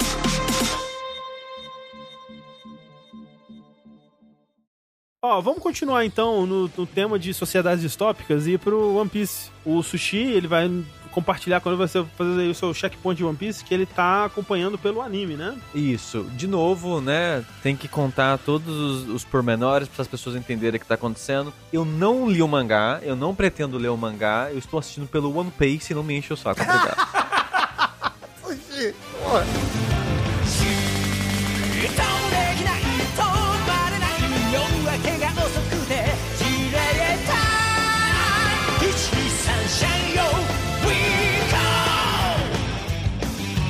E muito importante dizer que eu tô vendo pelo One Piece e não tô lendo o mangá, nem vendo o anime normal, porque isso vai influenciar a minha percepção de arcos. Sim, Por sim. exemplo, eu tenho uma percepção muito mais positiva da Ilha dos Tritões e Punk Hazard do que o André e o Rafa, por exemplo. Sim. Assim, dito isso, eu era o que tinha a percepção mais positiva Da- antes, dentre a assim. gente, é, sim, é Isso. verdade. Até porque no anime eu só vi pelo One Piece, né? E no mangá eu, eu li tudo de uma vez só, se não me engano. Então, Hum. É. E seguindo pelo One Piece, que pra quem não sabe, é um projeto da comunidade de One Piece que eles estão pegando o anime e deixando o anime igual ao mangá. Ou seja, eles estão tirando todas as cenas, quadros e coisas, Todas é, as pegando gorduras, ordem. né? Deixando igual ao mangá. Teve, teve até cena que eu tava assistindo com a Thalissa, isso foi mais, eu acho, no Punk Hazard, eu não, não lembro mais, foi no, ar- em arco anterior, que isso meio que corta. Tipo, tá acontecendo uma coisa e a história pula pra puta que pariu. Eu falo, nossa, o cara da edição aí ficou loucaço. Às vezes eu- não tem alternativa. não, né? eu fui no mangá conferir e é exatamente assim no mangá. É um salto que não se sabe o que aconteceu e depois conta o que aconteceu. Uhum.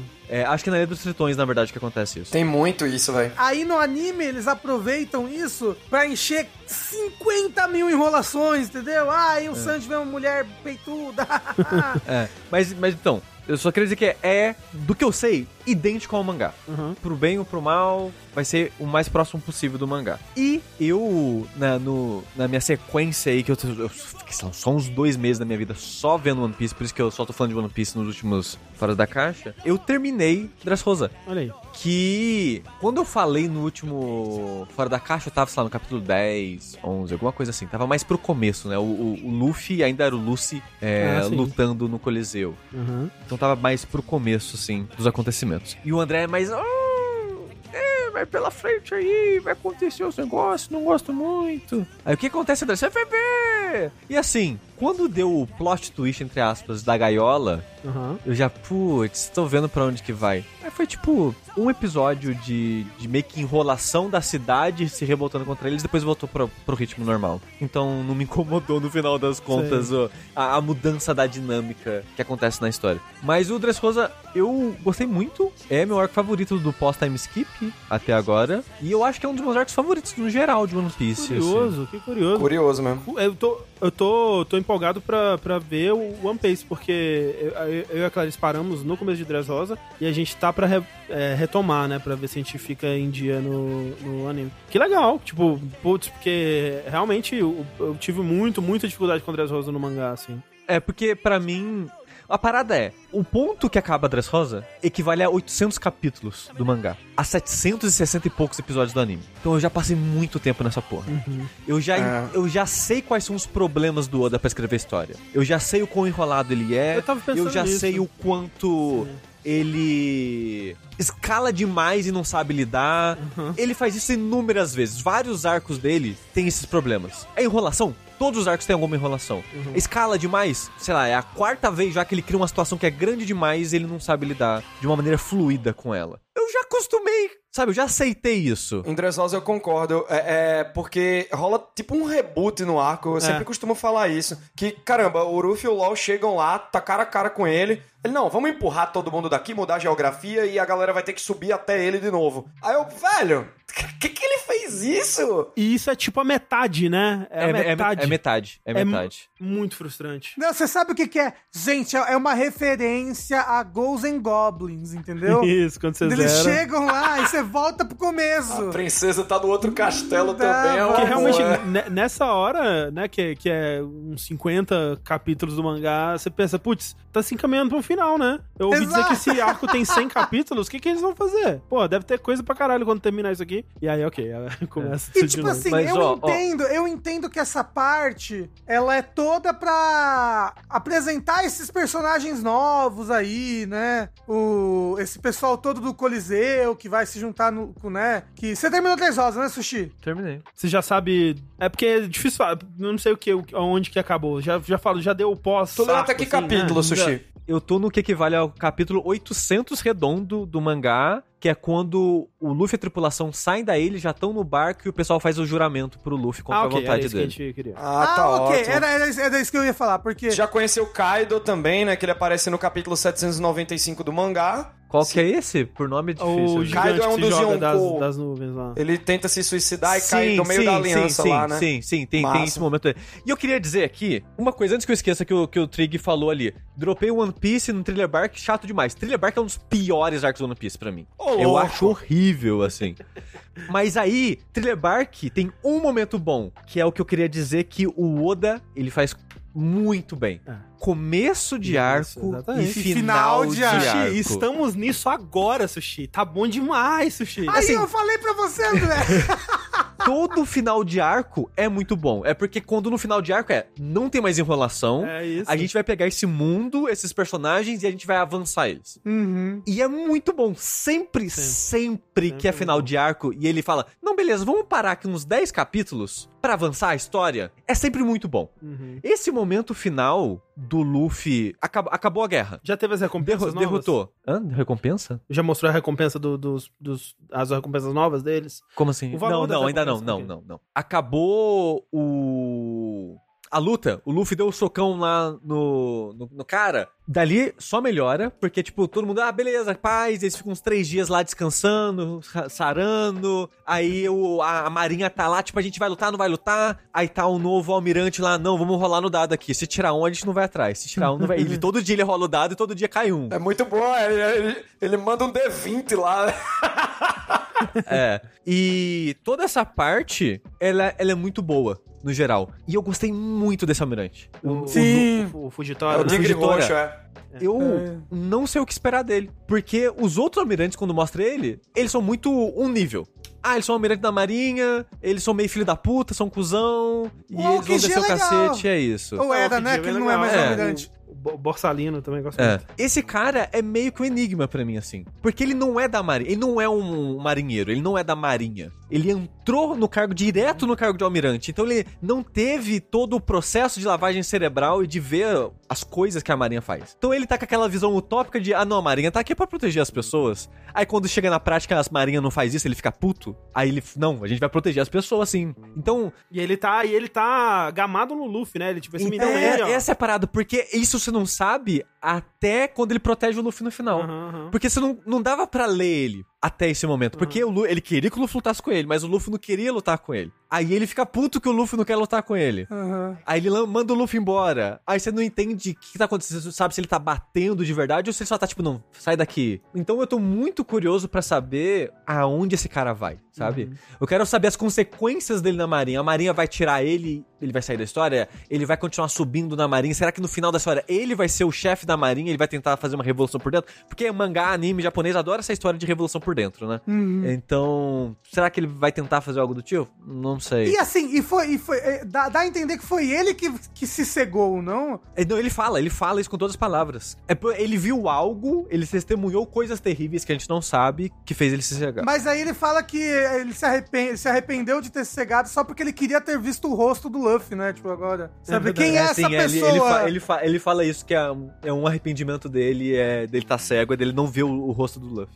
o Fujitora e o Sabo, tá? É, fazem parte dos motivos que eu, que eu não gosto tanto, assim, de, de Dressrosa, porque os dois, eles têm introduções muito legais e momentos muito legais, assim, e esse final realmente é bem legal, do, do Fujitora, mas nem em Dressrosa, os dois é só decepção, cara. Tipo, toda hora que parece que alguma coisa vai acontecer, não acontece nada. Eu me decepciono mais com o Sabo, porque o Fujitora, ele decidiu não fazer nada. É. E a história meio que segue isso, que tipo, no sentido de fazer nada é, ele não vai intervir na guerra. Porque ele não pode intervir na Não, guerra. o final, o final eu acho legal, mas digo quando, né, quando começam as batalhas lá na, na cidade mesmo, e Então, mas- mas parece é- que alguma coisa vai acontecer e não acontece. Então, mas ele, ele fala isso, que, tipo, a Marinha não vai se intrometer no que tá acontecendo, a gente vai ficar por fora e a gente vai ajudar as pessoas. No, no começo você não entende por que, que ele tá fazendo isso. Porque ele poderia interferir. Se ele quer realmente fazer o bem, salvar as pessoas, ele tem que parar o quanto antes. Porque a luta dos caras estão. Assim, eles fazem uma terraplanagem, acabou a ilha, não tem mais a ilha. Exato, exato. Eles terraplanam a ilha de Desroça. É. E se ele quisesse realmente proteger o melhor possível, ele encerrava a batalha. Mas ele não queria intervir porque ele queria que o Luffy vencesse pra mostrar pro mundo que não foi a Marinha, foi o Luffy que venceu. Exato. Então eu aceito ele não fazer nada, apesar da apresentação dele. Ele é um personagem muito forte, que ele parece muito interessante, vamos ver o que ele vai fazer. E na hora, durante a história, ele não faz nada. Mas era por um motivo. Ah, não, e eu, eu- acho legal o motivo, porque acho- ele tá pensando no long game, entendeu? Eu acho que quando você analisa a Dressrosa como um todo e pensa, pensa, ok, vamos listar as coisas que realmente aconteceram aqui e tudo mais, é um bom arco. O meu problema é o momento a momento, entendeu? Eu acho então, que... e aí que tá. Eu acho que o One Piece, ele, ele, apesar de ele ser muito fiel ao mangá, ele ainda tem um pacing melhor do que o mangá. Porque o mangá acontece uma coisa minúscula por capítulo de cada personagem. Então, é, te- porque eu, eu- É enlouquecedor. então, eu acompanhei, eu acompanhei Dressrosa semana a semana. Então eu era não se- tive tanto problema de ritmo assim no One Piece, não. Nossa, então, é assim... mas é porque eu acho que o One Piece, pelo que eu me lembro, porque eu também vi o Dressrosa no One Piece, eles juntam, tipo... Porque talvez o anime faça um pouco disso, mas, tipo, esse personagem aqui, ele tem essa luta aqui, vai ser um episódio dele. Esse outro personagem que ele tem essa, essa outra luta aqui, vai ser um episódio dele, entendeu? É um pouco mais, mais grudadinho. É, porque eu lembro, eu lembro quando eu comecei a ler, ler Dressrosa, foi quando, foi quando você começou o canal, né, Matheus? 2012, É, eu comecei em 2013 Punk ali. Hazard, eu tava fazendo vídeo de Punk... come- Finzinho de Punk Hazard, mas aí eu, o primeiro arco completo lá no, no, no All Blue foi Dress Rosa. É muito doido pensar isso, né? 2015. É, então, Dressrosa começou em 2013, se eu não me engano, e, e você tá a três arcos do arco atual, que é 2022. Tipo, Três É, arcos. não é. É longo, é longo. É, Tem que você 10 anos. comentou que, que eu não tô tão atualizado assim. Eu falei, tipo, só tem dois arcos na minha frente, que é, o Whole Cake e o Ano. É, tem, é, Zou pequenininho, mas assim, Mas, mas o é minúsculo. É É, minúsculo, tipo, é. de- acho que é É. nove episódios do One Piece. Sim. E, e eu, quando eu, eu assistia, quando eu tava lendo, né, que foi recentemente, e eu voltava no- nos vídeos do, do Matheus pra, pra assistir o react dele, que é algo que eu faço ainda hoje, né? Sempre que eu leio um Ah. capítulo, eu vejo o react, porque a- às vezes é difícil lembrar coisa, né? E o Matheus, ele tá lá pra trazer o... Né? Tipo, quem, porra, Tem uma hora que um Tengu se revela, né? Eu, tipo, quem que é essa porra desse velho, velho? Não, não tô a menor ideia de quem que é esse velho. Esqueci já, ele ficou um ano atrás. E aí você vai lá e, e o Matheus te dá, te dá o, o coisa. E eu, eu acho que ajuda também a eu frisar mais a. O que aconteceu, né? É quase que eu, é como se eu lesse o mesmo capítulo, cada capítulo duas vezes, então dá uma ajudada. E, só que aí eu, eu ficava pensando, caraca, o Matheus ele teve que ler isso um capítulo por semana por três anos. E o cara, como, como que ele consegue, cara? É incrível, assim. Cara, é, tem, tem momento que você fica acostumado. Sabe quando você pega o ônibus? Eu sei que tá, pô, tá, tá balançando tudo aí, daqui a pouco você relaxa, dorme, tá ligado? Tem hora que o ritmo ele vai, né? Por exemplo, é, essa. é, Não vamos falar de Wano, né? Vamos falar de Dressrosa. É, é, quando você vê o, o- Por exemplo, você entende uma fórmula do Oda durante os próximos cinco capítulos, que é quando começa a, a ser derrotado os comandantes do Doflamingo Aham. por uns personagens que, no momento, estão sendo desenvolvidos, mas ainda são meio aleatório. Aí eu, carai, bicho, o que, que tá acontecendo aqui? Esse Bartolomeu aí vai mesmo derrotar o Gladius? E é, que você fica imaginando, né? Mas eu gosto que o Oda subverte umas coisas. Pô, o Sanji, não sei o que, separa a galera ali no Pô, isso é muito 30% legal. da saga. Eu acho muito legal. Sim. E aí começa a desenvolver essa galera da aliança, Cavendish, pá. Aí eu achei isso legal, mas ao mesmo tempo, velho, é muito ousado. Os caras chegaram agora pro, pro play, no, no playground, aos 48 do segundo tempo, e estão fazendo a diferença, velho. Aí é legal pra você ver que só derrotaria o do Flamengo com essa galera. O bando do Ruffy não seria o suficiente, velho. O Ruffy e o Zoro estão ali, mas. E daí se não tivesse Bartolomeu, Cavendish, Hairudin, os Tontata? É toda uma força-tarefa. É legal que ele sempre é a união da, da galera, né? Várias raças e várias partes da, do, do país aqui se unindo pra derrotar o vilão. E o ponto do Fugitório que eu acho muito legal é que ele quer provar que o sistema Chichibukai é uma parada péssima. Até porque em Alabasta ah, é oficial, saiu nos jornais e tudo, que a Marinha que resolveu a parada do Crocodile. Então não foi o Ruffy. Sim, ele, cita, ele cita isso. É, Ele, ele cita isso que, tipo, que ele tem uma ligação com os velhos lá, né? Os chefes aham. do governo, que é quem controla a marinha. E, e ele meio que. dá- na verdade, acho que essa, essa conversa é com a Kainu, eu acho, o nome do cara. É o, o vermelho. é o vermelho. A Matheus. Kainu, é. É, que é o atual chefe da marinha. Que ele fala, não, por que, que você não avisou a gente? Não sei o quê. Ele, ah, por quê? Vocês iam cobertar igual vocês fizeram em Alabasta? Vocês iam esconder que nem foi em tal coisa? Não, não vou avisar. Hum. Aí o cara fica puto pra caralho com ele. Então, tipo, o fã editor eu tô achando um personagem muito interessante. A parada é, eu ter acostumado com o lenga-lenga do Oda, com a enrolação dele, foi a melhor coisa possível. Porque eu não consigo ver One Piece sendo o que é sem isso. Hum. Não tem como ser Não, o que é não sem tem isso. como, é. Esse é, é um mal. É um mal que você tem que aguentar pra ter o bem maior que a obra de One Piece como um todo. Porque no começo, quando você tá, sei lá, no Coliseu, você fica, putz, mas arco do. De lutinha, de arena. Que eu nem comentei, tipo, ah, nossa, uma coisa que eu tinha gostado em. Na Ilha dos Tritões e em Punk Hazard é que saiu da fórmula básica de, de One Piece. Não tava mais, ah, é só porradinha, não tinha mais um vilão pra cada personagem. tanana. E eu sentia que o Dressrosa tava caminhando pra isso Uhum. que ele tava caminhando pra cair na formulinha de sempre. Aí começa a introduzir um milhão de personagens, já fica, putz, lá vem a enrolação. Dava, ó, tô, tô sentindo ó, o cheirinho, ó. E, e- e durante o Coliseu, eu achava que a enrolação era pra tipo.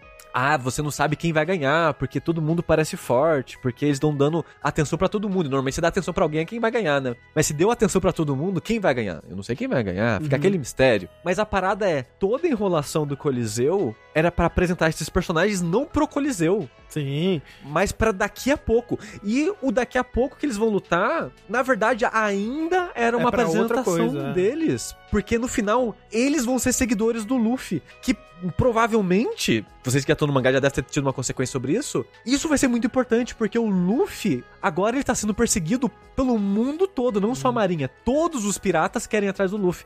Então ele E precisa agora de um... ele, tem, ele, ele tem uma frota, né? Então ele precisa de uma frota junto dele pra meio que proteger ele enquanto ele faz a jornada dele. Então, tipo, o arco do Dressrosa não era só pra construir o ano. Porque constrói muito de um ano Sim, já sim. aqui. É, é para construir meio que o resto da jornada do Luffy. Talvez por um ano pra guerra, talvez esse cara apareça na guerra de um ano, mas talvez seja pro resto do arco do, do, do, do One Piece Ah, como não, tem, todo, tem sabe? muita coisa muito. Tipo, em todos esses arcos, né? Tem muita coisa que tá sendo. Tudo que tá sendo feito é, é por um propósito maior. E eu concordo 100%. Tipo, quando você pega essas- esses arcos e olha o todo deles, você vê. O Oda tinha um plano, olha só. Ele tava desde Sim. o começo, ele traçou isso daqui. Ponto A ao ponto B, ele chegou lá perfeito. O meio, eu sinto que ele. Em Dressrosa ele se perde. Eu acho que em um ano ele se perde um pouco também. É, mas, eu, mas o foda é que como, sabe? Não, exato. É, é muito difícil. de novo, é o problema da escala. Ele tá tentando É fazer algo muito tão difícil. grande. Eu não consigo imaginar sendo feito de outra forma. Tipo, com Aham. essa quantidade de personagens, com essa ambição, né? Com tudo que ele tá querendo colocar aqui, muito difícil. Nossa, imagina, o fato de que ele conseguiu fazer isso de uma forma minimamente satisfatória, tipo, porra, o cara é, é Deus, não tem condição É. isso não. O maior problema, eu acho que no mangá, principalmente, é que o mangá é curto, são 20 páginas. E acontece muita coisa num capítulo só. Só que é muita coisa que avança um pouquinho de 700 núcleos diferentes. E aí, na semana seguinte, já se passaram sete dias que eu vi um pouquinho daqueles 700 núcleos que avançaram, eu já esqueci. O que, que- E aí, tipo, eu acho que talvez, talvez, eu não sei, num plano das dessas é melhor se avançasse um núcleo por vez. Mas é foda porque tá tudo em One Piece é, é muito exagerado, é muito. Não é exagerado a palavra que eu quero, é muito, muito ambicioso. É, muito então grandioso. as né? coisas que vão acontecendo tudo ao mesmo tempo começam todas a interferir uma nas outras, né? Uhum, uhum. Então, tipo, a, a gente vê isso em Dressrosa, a gente vê isso em... é, eu acho que a primeira vez que foi tipo, feito com maestria foi o... Depois de Water Seven, como é que é o nome? Ennis Lobby. Foi em Ennis Lobby, sabe? Uma coisa que eu tenho. que tem me conquistado mais e eu tenho gostado mais do pós-time skip, não mais, mas eu tenho gostado do pós-time skip, é que o mundo tá cada vez mais importante e o mundo tá cada vez mais conectado durante a trama do arco. E é mais aparente, pelo menos. Porque no- nos primeiros arcos de One Piece, você não sente enquanto você tá assistindo aquilo que aquilo vai ter consequências grandes ou coisa do Ah, tipo. é que depois, também, é, né? depois quando vem, você. É. Ah, nossa, aquele personagem que foi citado na puta que Uhum. pariu. Nossa, que... mas depois de, tipo, que nem o Rafa tá falando, tipo, Ennis Lobby, depois que o Luffy se separa do pessoal em, em Sabonde, Shabonde,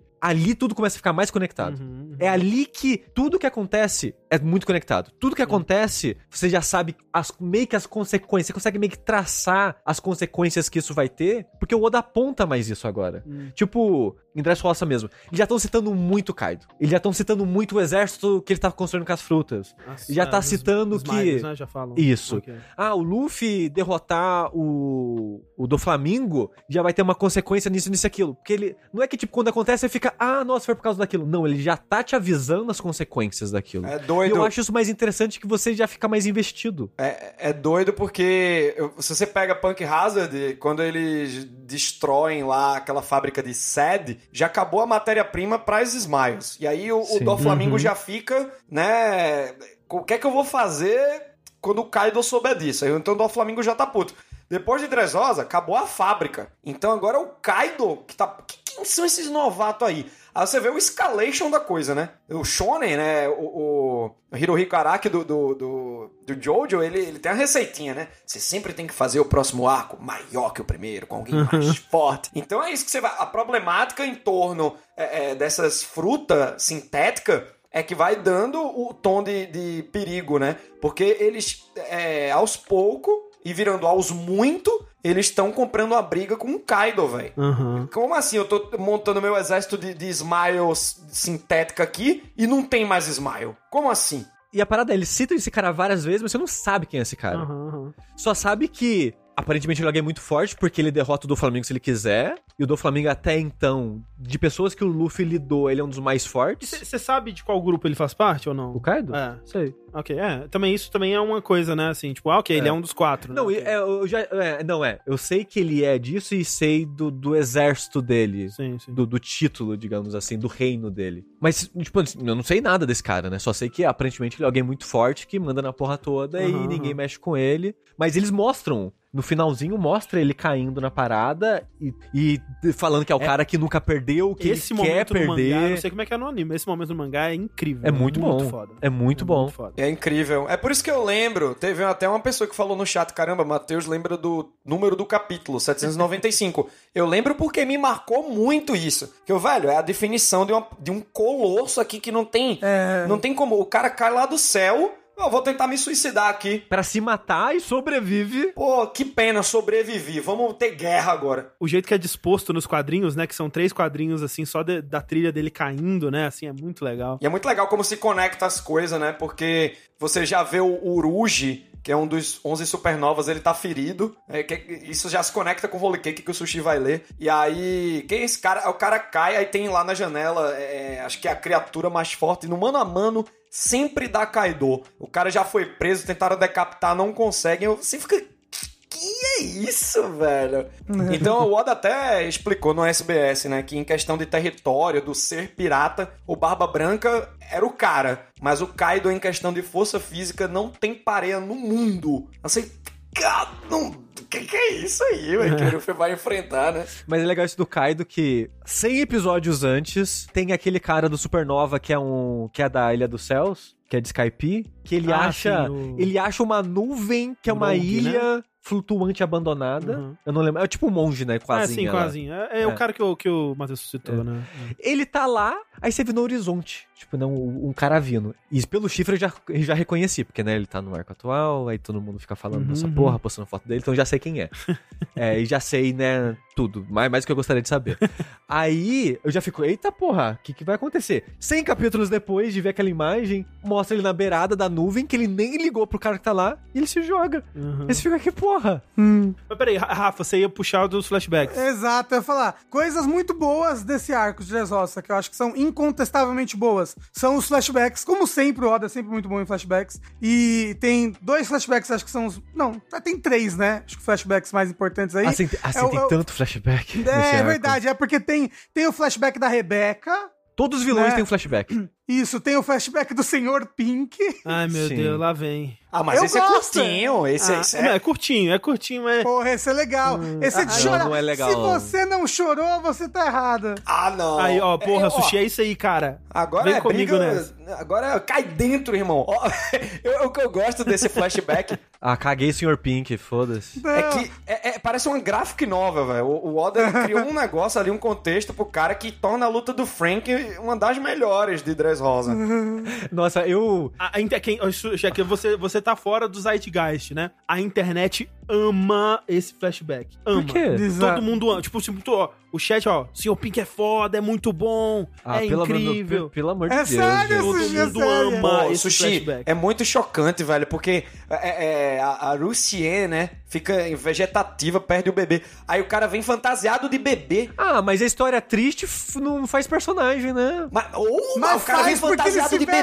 de bebê. Eu- nossa, eu fiz uma, um Mas quest então- pobre numa live fantasiado de bebê, velho. Igual Sr. Pink. Ele tá tentando contar uma história triste, mas é tão bobo. Tipo, Não, a- Não a, parada é, pra mim, ele é muito Kojima exato. com a, vai- com a moça pelada. É Exatamente. muito isso, porque você vê o personagem com essa roupa e você pensa, haha, que personagem idiota. Ah, você vai Aí eu- rir de ter Exato. achado graça E eu, dele. eu sinto que o Oda é muito isso, tipo, agora eu vou te contar uma história triste que você não vai mais rir da aparência dele. É tipo assim, ah, é- pelo ah, amor é de se ele Deus. É legal. fa- Faz um, faz um personagem que tem um cocô de cachorro na cara. Aí, tipo, ah, cocô de cachorro. Aí o flashback dele é que ele tinha um cachorro, e aí ele tropeçou e o cachorro morreu, mas ele caiu de cara no cocô.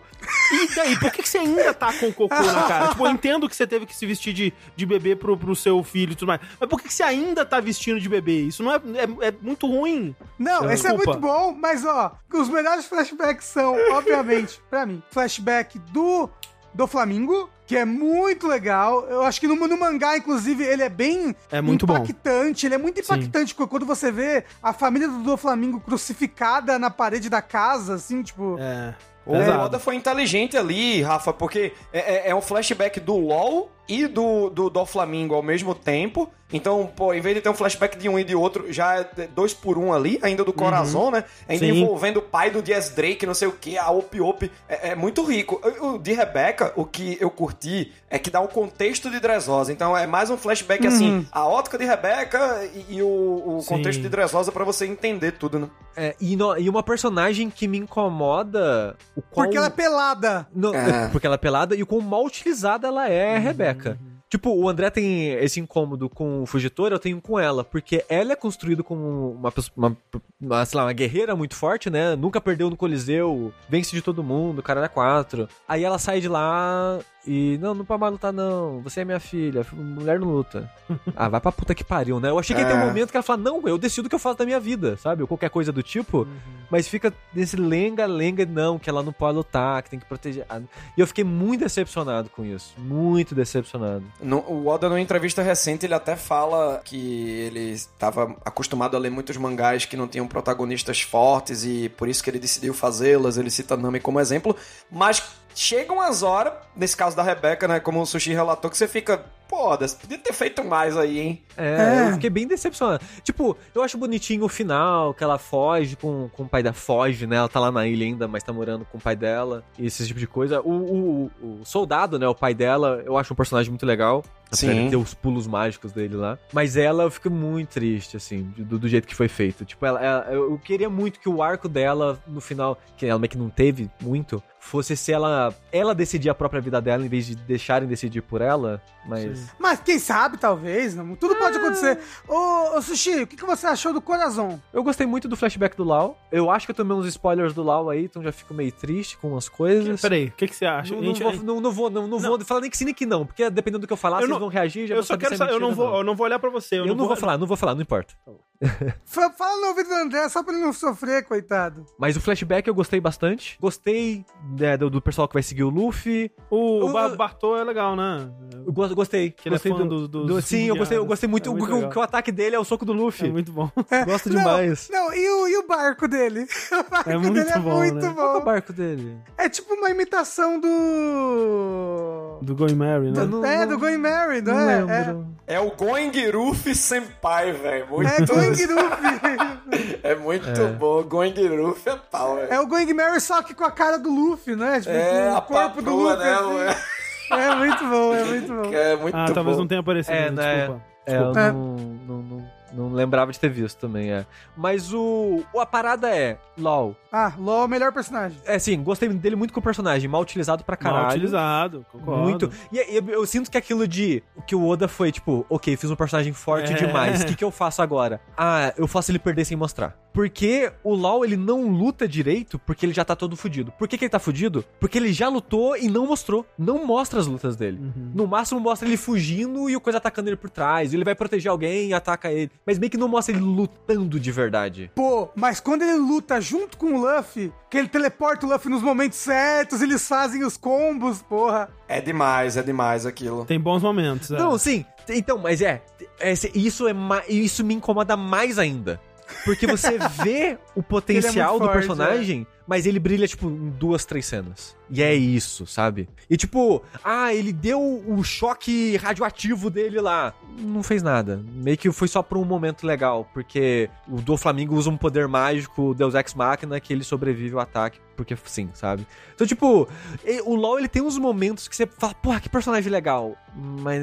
Fala aí. Matheus. No começo, tem um momento que o, o LoL tá indo atravessar aquela ponte pro Green Beat com Robin e o Sop.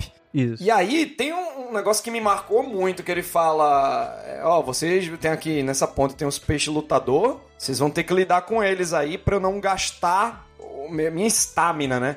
Eu não gastar o meu vigor, pra eu não gastar o meu fruto. Aí, o Oda, ele tem uma parada que, se você pega numa linguagem mais básica, assim, os personagens têm um tanque de combustível, mas isso não fica tão claro. Porque, por exemplo, quando ele diz isso, aí você, tá, é por isso que o LoL foi enfraquecendo no arco, que ele foi usando o poder dele, que ele luta com o Doflamingo e o Fugitória em Green Beat, né? Logo no começo. Mas, pô, Mas o Luffy, o Luffy nunca perde. tem uma coisa que eu lembrei que o Sushi ainda não viu, enfim, aí É verdade. depois a gente É, fala. mas o, o, o Luffy, ele tem meio que a barra de estamina dele também, porque sempre que ele luta, ele desmaia, ele quer carne. Aham, Aí tem no, no É. Tier 4, ele também tem isso num outro nível, né, de cansar. Mas sobre o Lau ainda, eu tava assistindo com a Thalissa, aí tava na ponte e a gente já tava, tipo, Lau, tipo, pelo amor de Deus, sabe? Sei lá, teletransporta, corta as pessoas, sabe? dá seu jeito, você tem um poder mais roubado do mundo aí. Aí, na, na hora que a gente fala isso, ele, então, gente, eu não posso me cansar, porque, né, eu sou forte, mas gasta muito, então eu não posso usar muito. É, Eu falei, ok, deu a desculpinha. Pelo menos deu, né? É, mas a parada é, a desculpinha é, ele tem pouca estamina e gastou estamina lutando com os dois. Mas não mostra a luta, isso me incomoda muito. Porque se, se ele é alguém tão forte, justi me mostre uma justificativa convincente Uhum, de por que, que ele perdeu pra essas duas pessoas e por que, que agora ele tá zerado. uhum. Mas não tem Mas- budget. Mas não mostra. Não, não, não, não, A no, no mangá, quer porra. animar. Faz no mangá. E tipo, o- a parada é, o LoL é muito forte e, e tem, que, tem que dar um, cortar um, né? Fazer uns, O opa! Shinji falou: por que, que o Lau não substituiu o do Flamengo com o peixe? Acabou o arco. tipo, tem tanta coisa que ele pode fazer, sabe? Ele- o negócio é muito forte. Ele é muito, Ele é muito forte. é muito então você tem que podar ele, assim, várias vezes. O que eu entendo, mas não deixa de ser frustrante. Sim. É, o, o Rafa tinha me perguntado do Gear Personagem 4. muito bom. É. É, ele é legal. é. É, eu não, até agora eu gosto muito do Lau. É, quero ver aí o, o porém que o André mandou no último Fora da Caixa aí, de ah, Lau, ah. Não, não, não. É... É. isso. Ele nunca. Melhor resumo do LoL, pô. Assim, a cena de cortar o braço, zero impacto, porque é One Piece, eu sei que o braço dele vai voltar e, sei lá, ele ia usar o poder dele, aí quem, Sushi. na verdade, quem usa é outra, mas é foda-se. Eu fiquei muito. Um, pra mim, um, do- um dos grandes defeitos do arco é uma saída fácil narrativa daquela Macherry, que é aquela tontata que chora e vai curando o povo. Velho, eu fiquei muito pistola. Tem até um momento de drama ali que me interessou, que, que era justamente o uso dela, né? Que a- acho que a Jora, ela vai lá pegar a Macherry e aí ela é derrotada pelo Léo, o tontatazinho. Aí eu, caramba, imagina se ela usa as lágrimas dela pra curar todos os comandantes. Eu Sim. podia ter, ter um terceiro reboot no arco pra fazer a Meu galera Deus! perder. É, pois é. Mas aí não, ficou de boa. É, e tipo, ela não me incomoda muito porque eu meio que já não espero consequência desse tipo do Oda, sabe? De Ah, os machucados e consequências nesse, nesse sentido, assim, de, sei lá, a pessoa vai perder um braço, de, tipo, lá, perder o braço pra sempre. Tipo, não- eu não acho. Mas eu prefiro que nem tenha, sabe? Do que ter uma personagem tipo a Orihime do Bleach, que usa aquele Santen Kinshun, aí sai curando todo mundo. Velho, que saco isso aqui, pô. Nunca gostei, velho. É, eu não, eu prefiro consequência. Eu, eu prefiro que tenha, mas eu já não espero mais isso de One Piece. Sim, é, é Então- uma batalha perdida já mesmo. É, Exato. então, a personagem, do jeito que ela é usada, eu acho legal, porque ela, ela drena a energia do da marinha para eles não perseguirem o Luffy e ao mesmo tempo curar o pessoal da ilha. Ela é usada como uma justificativa, de certa forma, para pegar o do Flamengo no pulo, porque um dos motivos que ele não tá tão preocupado com a situação que ele pensa, ah, na hora que eu quiser eu curo todo mundo e todo mundo volta. Ops, não pode mais. Mas rapidinho, só queria falar assim, o LH Vitor disse, o Shanks perdeu um braço e o Eduardo Velho disse, o Zoro perdeu um olho. Não foi em luta. Em luta, One Piece não tem consequência, tá? O- ambos aí. É, e o Zoro, por sinal, não sei como perdeu ele até agora. É, porque não foi. Porque se ele tivesse lutando, não teria perdido, entendeu? É. É porque é um Sharingan, porra. É Certeza que é um Sharingan que tá ali naquele olho. Mas, mas o, o Rafa perguntou pra mim do Gear 4. Uhum. É legal.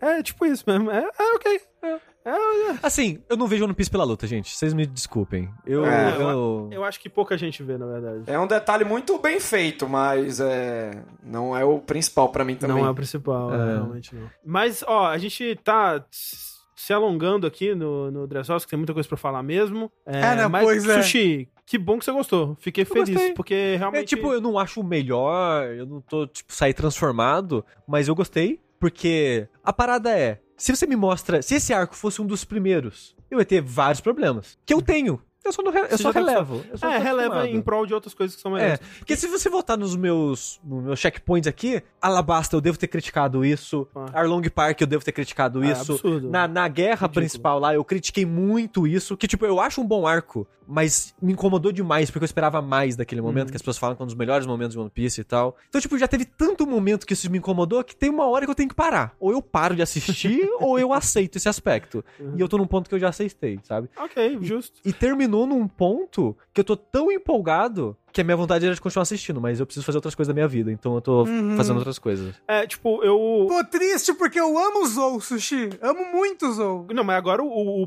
plot twist, porque tudo que, né, o sushi ele é muito imprevisível. Então ele vai odiar Zou e Whole Cake, você vai ver. É, Caralho. Mas, mas, ó, um dos motivos que eu tenho que parar, o ano tem pouquíssimo episódio no One Piece. É, verdade. O One Piece não cobriu nada de um ano Ah, ainda. mas eu, eu acho que vale a pena você terminar Whole Cake e parar. E esperar. Não, eu vou fazer isso. Mas É. esse que é o negócio, eu- não adianta eu sair correndo agora, porque eu vou ter que parar de Não. qualquer forma.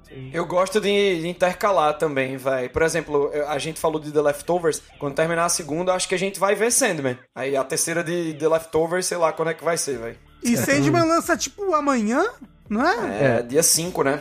Depois Me- de amanhã, eu acho. Me É. perguntaram várias vezes sobre o Sabo. O Sabo é agridoce pra mim. Porque o flashback do Luffy da infância dele. É uma das minhas coisas favoritas de One Piece. Uhum. Uhum. Gosto muito do Sabo. Muito triste que o Sabo é só um Ace 2. Mas você sabe o que que é triste mesmo? Eu também noto isso do arquétipo, velho. Não, é porque o, o, o, o- Da onde eu tô, o Sabo, ele é um substituto pra história e pro Luffy de um irmão mega forte que vai estar lá de vez em quando, que tem o poder do fogo. É meio que as mesmas batidas na história. E É. eu não sei o quanto disso tem a ver com isso, mas a Thalys ela comentou que o, o Oda já falou em entrevista que um dos maiores arrependimentos dele com One Piece é matar o, o Ace. E eu já fico, pelo amor de Deus, é, você não mata ninguém e quando mata você já se arrepende e queria É ter que voltado atrás. É. E tipo, e quando mata, vai lá e substitui, cria um personagem pra ser a mesma coisa. Eu fiquei, eu fiquei meio triste com isso. Mas vamos ver o que, que vem pra frente. Você viu quem é que é a amiga do Sabo? Na a Lindres Roça, quem é parte do exército revolucionário? Sim, o que, que tem ela? Você lembra dela? Não? Não. Ela é a menina que o Tiger resgatou. Aquela menininha do flashback do, do, do Fishman Do- Island. de Fishman Island? Titãs. A menininha triste, ah, sabe? ela? Ah. Olha só. É ela, ela, com ela. É a mesma menina. Não tinha notado. Aí. Pois é, legal isso. Ela cresceu e agora ela tá no exército revolucionário pra acabar com essa porra aí. Pra acabar com tudo que tá aí. E eu fiquei surpreso que o Sabo é o segundo mais forte do, do exército. A gente tem que parar esse bloco. Desculpa. Tchau, gente. É, o Sushi vai se retirar agora, gente. Valeu. Tchau. Valeu, Sushi. Falou Valeu. sushi. É o sushi. Tchau, Matheus. Agora a gente vai falar um pouco sobre o mangá no tempo, na, na- no momento atual do mangá, né? Que tá no 1054, alguma coisa assim, né? 1055, chega o 1056 essa semana. É isso. Então, spoilers, né? Aviso de spoilers, porque o arco de um ano, ele meio que se concluiu, né? Ele tá naquele período, no período que o Sushi tá, né? É, o do- Entre Sagas, né? Bom demais. Exato, no Entre Sagas, mas já se, já se concluiu, né, a, a ameaça principal ali e tudo mais. E eu queria, eu queria né, fazer uns comentários aqui e, e a gente pensar um pouco sobre o futuro aí, porque o Oda também já, já, já disse numa, numa entrevista que ele, né, que, que ele, parece que ele pensa em fazer em três anos, né, o resto, ele disse. É, ele disse que a meta dele é terminar em três anos, mas não rola não, pô. Porque ele sempre fica querendo desenvolver alguma coisinha e a mente dele é muito criativa. Ele fala isso na entrevista, daqui a um mês ele, caralho, mas se eu desenvolver aquilo... Ele, a gente tem toda essa noção de que One Piece se esticou por conta do Shichibukai. Na entrevista ele fala também um dos motivos pelo qual eles se alongam tanto em- em cada arco, porque ele sente a necessidade de mostrar as interações dos chapéus de palha uns com os outros, né? Parece que é mais forte que ele, né? Tipo, parece que É. tipo, o mundo está falando, eu preciso deixar o mundo falar, ele não consegue, né? Uhum, exato. É isso. É orgânico, acho que ele se pergunta, não é o que eu quero que o Zoro fale, é o que, que o Zoro falaria, né? Exato, exato. É, parece, que é, parece que é realmente, parece que é um mundo vivo mesmo, né? E ele só. Uhum. Ele, ele é só o, o Chico Xavier ali fazendo a transcrição, né? Só, É? Parada. Total. André, eu quero saber, porque você tava. que Você faz que nem eu faço Uhum. com One Piece, que é você para de ler, Isso. espera juntar um bando de capítulos e lê de uma vez só. Só que eu li de uma vez só antes que você, e eu tava animadaço, né? Uhum. Estou lendo o semanal de novo, porque eu tô animadaço. E você tava num momento que você não tava curtindo muito o ano, né? É, então eu acho que quando começou a luta, é, eu, eu gostei muito de um ano no período de estabelecer o, o mundo, né? Então eu acho que talvez em questão de, de, de criação de mundo, assim, de, de é, world build, né? De criar, de criar e mostrar esse mundo, como é que ele funciona, quais são os problemas dele. Por mais que, né, tenha, caia um pouco também na, na, naquele clichê do Oda de, de, nossa, esse lugar aqui, a gente vai solucionar todos os problemas desse lugar e tudo mais. Eu acho que talvez seja um dos melhores trabalhos que ele faz isso, porque o, o, o ano realmente, mais do que qualquer outro arco, assim, é, é um mundo que outros mangás inteiros sonham com essa riqueza, né? Tipo, é, é muito tá. rico, é muito interessante. É uma ilha que é em si um mundo inteiro de algum outro mangá, sabe? Exatamente, exatamente. É, é muito, muito impressionante. E parece que é realmente algo que ele tava querendo fazer há muito tempo, né? Você vê que tem referência ao ano, né? Pelo que eu consigo lembrar, pelo menos desde Thriller Bark, mas provavelmente tem antes, né? É porque o ano transforma muito, né, a narrativa. Tipo, é, é um divisor de águas, porque tanto é que vai culminar na saga final, ah, mas é, é envolvendo dois Yonkou, é, é muita coisa. É, muito grandioso, né? Inclusive, falando em dois Yoko, eles morreram? Eles morreram? Não morreram, né? Eles caíram no núcleo do planeta Terra, eles morreram.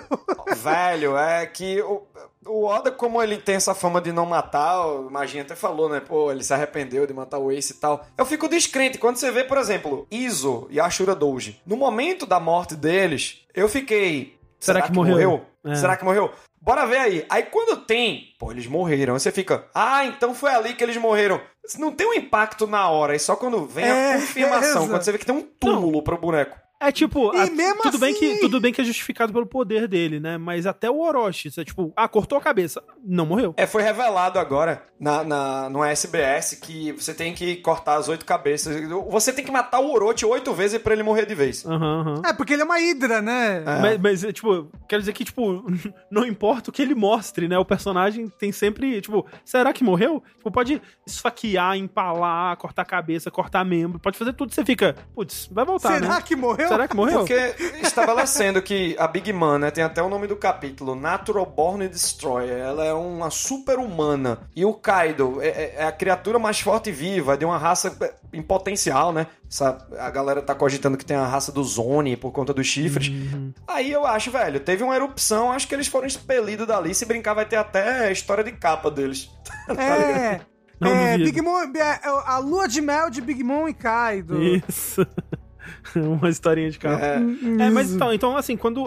É tanto que eu fiquei. Tipo, eu tava enrolado com One Piece. Eu tinha parado em Dressrosa quando começou Dressrosa. E aí eu parei e eu fui retomar quando o capítulo atual era o que o Jimby entra oficialmente pra, pro grupo. Que ele aparece nadando lá, e aí eles Que abrem o legal. barril. Foi esse capítulo último que eu li, que, tá, que era o capítulo da semana. Então, tipo, eu li. É o final de Whole Cake, né? É, eu li, sei lá, uns 600 capítulos de One Piece, assim, não, menos, né? Mas é, foi, eu li muita coisa de uma vez pra ficar em dia. E aí eu parei nisso e aí eu fiquei em dia agora de novo. Então, eu peguei praticamente todo esse pedaço da luta, né? Que é quando eles chegam em Onigashima e, e, e acontece toda a luta. Eu li quase que de uma vez, assim, né? Não foi, é, né, espaçado por alguns meses ali, mas foi mais ou menos isso. E eu vi muitos dos problemas de novo que eu via em, em Dressrosa, sabe? De a- demorar muito pra avançar, de, de cada capítulo ser um, um, um pezinho assim em cada, né, em cada historinha das múltiplas historinhas que ele tá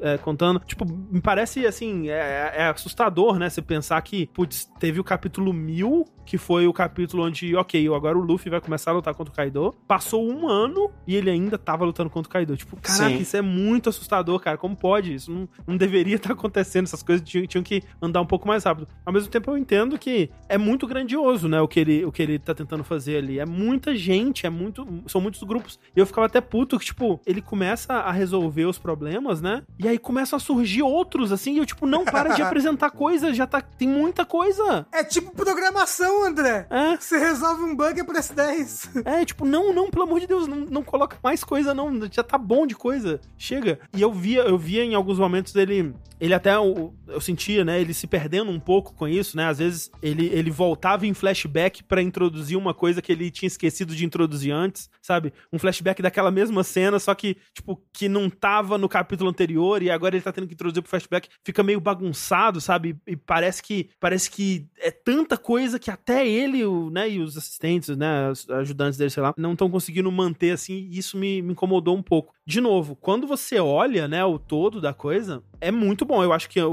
o ano é um, é um dos melhores arcos de One Piece. Sim. E especialmente por conta, né, de toda a construção que rolou, o, o- os vilões, né, os vilões principais, eles são muito bons. A Big Man, eu amo a Big Man. Um dos o, o meu arco favorito, pós-time skip, é Whole Cake de longe, por causa da Big Man. O Kaido é muito legal. O flashback, né, do, do Oden, né, é, putz, talvez o melhor flashback de One Piece. É muito é bom. absurdo aquilo, velho. Então, então, assim, eu gostei, mas eu, eu- a, né, a parte da luta mesmo, eu não sei, eu não, tô conseguindo empolgar tanto assim com, com luta em One Piece mais. Não sei se não sei se sou eu ou se é o Oda. Mas, mas é porque eu achei bem empolgante a, a luta, aqueles momentos em que junta, que, que lutam os três supernovas, que o Luffy, Law e Kid, É. contra Big Mom e o Kaido. Porra, achei foda demais, É, muito mas, legal. mas até isso é tipo, é uma formulinha assim, muito assim, que ele repete demais, que é tipo, vai começar o capítulo e encerrar com uma página dupla de alguém dando um golpe. O Gostoso próximo capítulo demais, por favor, vai encerrar com mais. alguém dando um golpe. E meu Deus, é muito assim, é muito, né, certinho, é Mas muito ó, ó, ó, a luta da Robin, bem legal. Porra, a luta da Robin, ok. fazia tempo que a gente não tinha, né? Ah, ah, Gostoso, o desenvolvimento da Ah, eu Robin gostei, eu gostei ali, dela. O, de- o desenvolvimento do, do Sandy, do tipo, porra, se a minha fraqueza é essa, então vou deixar os meus companheiros cuidarem dela, porque eu conheço meus companheiros. A relação entre os dois ali eu achei da, da hora, né? que Porra, ela, que ela fala, tipo, ele, ele vai ser uma das asas, né? Que a Black Maria tá tentando dar uma zoada nele. Ele, ela fala que ele, ele é uma das asas do Rei dos Piratas. Porra, achei, achei forte, achei legal. Pô, assim, não. Tipo, tem, tem muita coisa legal nesse final, mas assim, o que, tá, o que foi mais legal pra mim é agora as coisas andando no mundo como um todo, o negócio do Joy Boy, o, a fruta do Luffy, eu sei que você não curte muito, André, mas eu achei legal, porque o Luffy é muito fraco, o Luffy pra mim sempre foi muito, muito fraco. Agora, Mas ele- então, é- agora é- tipo, porra, agora o Luffy consegue peitar um monte de gente, hum. Então, era a graça, né? Tipo, eu, eu, eu fiquei muito triste quando eles começaram a falar da, da fruta do Luffy como uma coisa especial, assim, sabe? Porque pra mim era essa graça, tipo, olha esse cara, ele tem uma, ele tem uma fruta que é a, fruta da borracha e ele tá peitando o mundo. E até agora ele tava peitando o mundo pela criatividade dele, pela persistência dele. E putz, agora não era bem só isso, né? A fruta dele era super especial. É uma fruta que o governo tá tentando colocar as mãos há 800 anos e Ah, é meio triste, sabe? Tipo, tira, me deixa, de- dá uma brochada no, no, no esforço do Luffy, assim, até um pouco, né? Tem, tem um ponto e um contraponto sobre isso, porque Hum. o, o Guia 50, ele. Pra ele ter sido destravado, a Uruf precisou passar por 1045 capítulos. Aí, beleza. Só que é uma coisa que eu sempre bato na tecla. Ele tem uma Zoan lendária. Não é paramécia, né? Se ele tem uma Zoan lendária, é, é, a gente tem uma informação, acho que é o Dalton que fala isso em Drum, que a fruta Zoan aumenta os atributos físicos. Uhum, Velocidade, resistência, força. E aí, é, as zonas pré-históricas é um nível acima nessa característica de aumentar os atributos físicos. As zonas lendárias é um terceiro nível. Então, beleza, ele teve que destravar o Guia 50, que há 800 anos, né, o, o, o despertar do fruto não acontecia. Mas ele estava tendo desde o começo essas altas resistências a tudo. Porque o Zoan dá isso pra pessoa. E beleza, assim, você pode in- interpretar que foi a partir dos Gears Hum, que ele começou a ter isso. Porque é como se fosse as formas do Zoan, né? Sim. Isso é a desculpa pro Luffy não ter morrido até agora, porque o que o Luffy apanhou Tem E isso. nesses aí. capítulos, tipo, tipo, o Luffy, ele foi deixado seco lá no deserto. Aí depois ele foi envenenado com o pior veneno do mundo. Aí ele tomou todos os hormônios lá do negócio que diminuiu a expectativa de vida. Aí depois ele tomou no cu três vezes seguido gangbang. Tipo, o Luffy aguentou muita coisa. Aí você. A desculpa é essa agora. Ele, É. ele, ele tinha Zoan, ele tinha mais resistência. Mas que ele, né, tem o clichê do protagonista, né, a armadura de roteiro e tudo mais. É, antes, pelo menos, ele era um protagonista que ele tava, né, narrativamente superando tudo pelo próprio esforço, né? Tipo, a fruta, né, já deixava ele de um patamar acima, mas era uma fruta meio bosta, né? Tipo, era uma fruta, tipo, ca- cabe a ele usar essa fruta com a criatividade e tal. E eu achava isso muito legal. E outra coisa que me, que me incomoda muito é que, tipo, quando ele faz o Gear 50, eu quase... Quase que eu, eu joguei todas essas preocupações Sim. na janela, porque é porra! muito legal. Tipo, é, é- é uma das coisas mais legais que o One Piece já viu. O Luffy Pernalonga, maravilhoso. Incrível, achei, porra, foda. Só que aí, ele passa três capítulos apanhando pro Kaido nessa forma Não. e ganha com É um, um soco, do normal. tamanho de Onigashima. Porra, cara. É um... Tudo bem. Tá, mas é um soco, sabe? Não usou a criatividade, a coisa do desenho Luffy- animado, Luffy sabe? pica-pau Eu biruta. achei muito triste. Luffy A pica-pau gente tava biruta. falando, né, ali ainda com o Sushi sobre o Kaido, como ele é poderoso.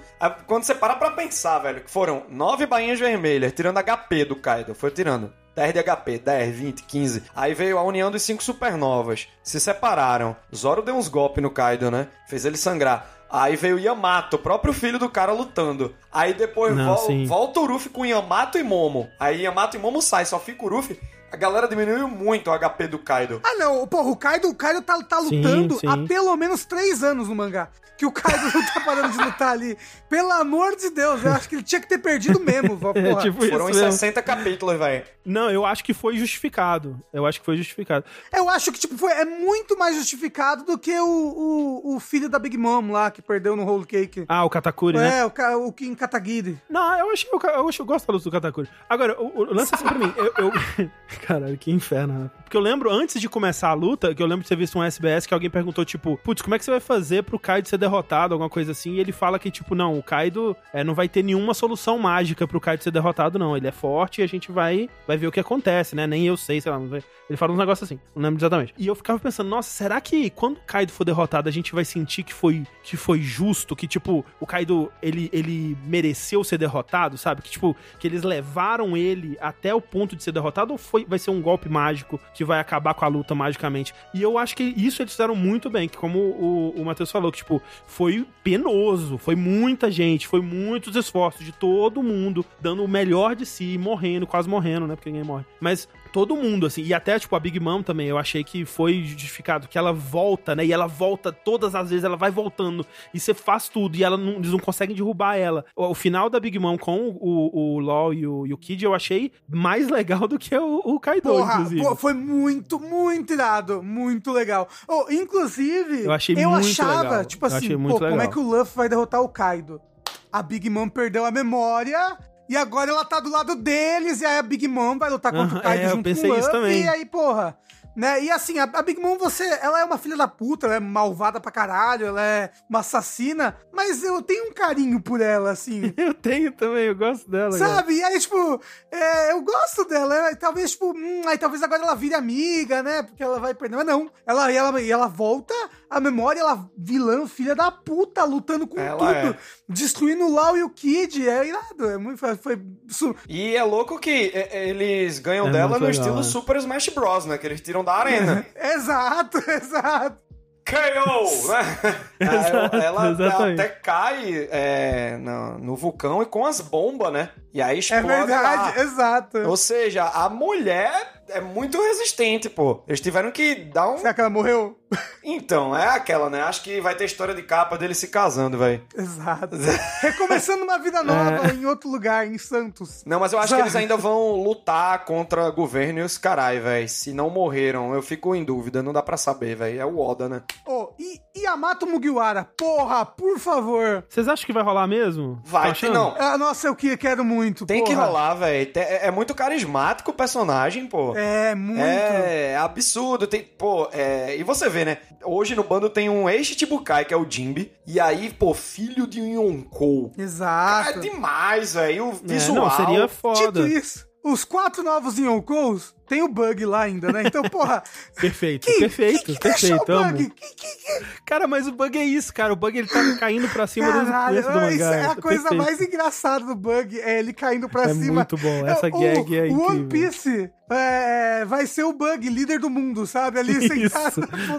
É o nariz dele, É, né? É Você sabe, do você sabe o começo do. O começo do Conkers Bad for Day, que ele é rei, ele fala: Você quer Aham, tô saber. Você trono." quer saber como é que eu vim parar aqui? Vai ser esse o One Piece. Velho, Final. é, o, o, o Bug e o Barba Negra, é que eu fico pensando assim, a gente precisa saber o que é que aconteceu em paralelo ao ano, porque eu aposto que a recompensa do Barba Negra, se brincar, tá maior que a do Shanks agora. Ou seja, a do Bug a gente não sabe, né? Ah, a do Shanks em si deve ter se mantido, né? Porque a gente, a- até onde a gente sabe, ele não fez nada que É. aumentasse. É, né? ele, ele sempre aparece, vamos lá, Ruffy. Pronto, aí daqui a 500 capítulos depois, o último capítulo de One Piece, a última página, ele, agora vamos lá, pessoal. Vai estar ele Não, né? bebendo no, no navio, né? E, tipo, curtindo a vida. é Ele não faz muita coisa, né? Pois é. O Shanks. É. É o Mas Shanks. agora ele vai fazer porque o Shanks está sendo. O Shanks está sendo reservado para o último arco de One Piece, sabe? Ele só apareceu pra promover o filme Red, velho. Não é que não é Exato. possível.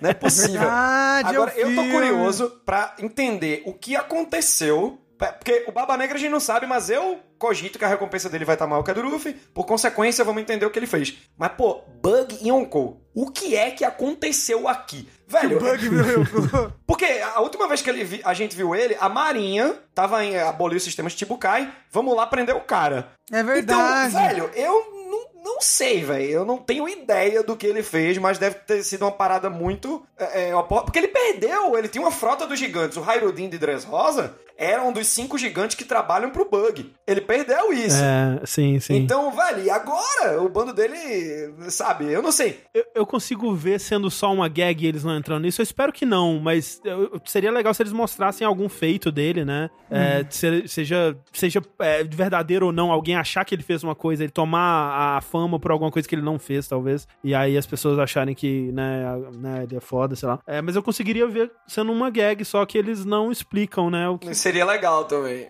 É, é. seria legal. Seria uma parada meio Saitama de One Punch Man, não adianta. Você É. quer explicação, mas não tem. Eu fico achando, é, é, sei lá, de repente, é, sabe quando. Imagina, você tem um arquivo com um monte de, de, de- de, documento. Aí teve uma enchente. Pô, você perdeu todo, mas quase que perdeu, hein? Não dá pra saber. Paralelo a isso, em Impel Down, veio um monte de prisioneiro pro bando do Bug, né? Que, Aham. pô, começar a respeitar ele. Como ele fala com Shanks, velho. É verdade. Aí eu tô achando que agora é que a Marinha conseguiu catalogar e a gente vai conhecer o novo bando do Bug. Aí, eu acho que ele vai ficar, oxe, pô, aquele cara me seguia? Caralho!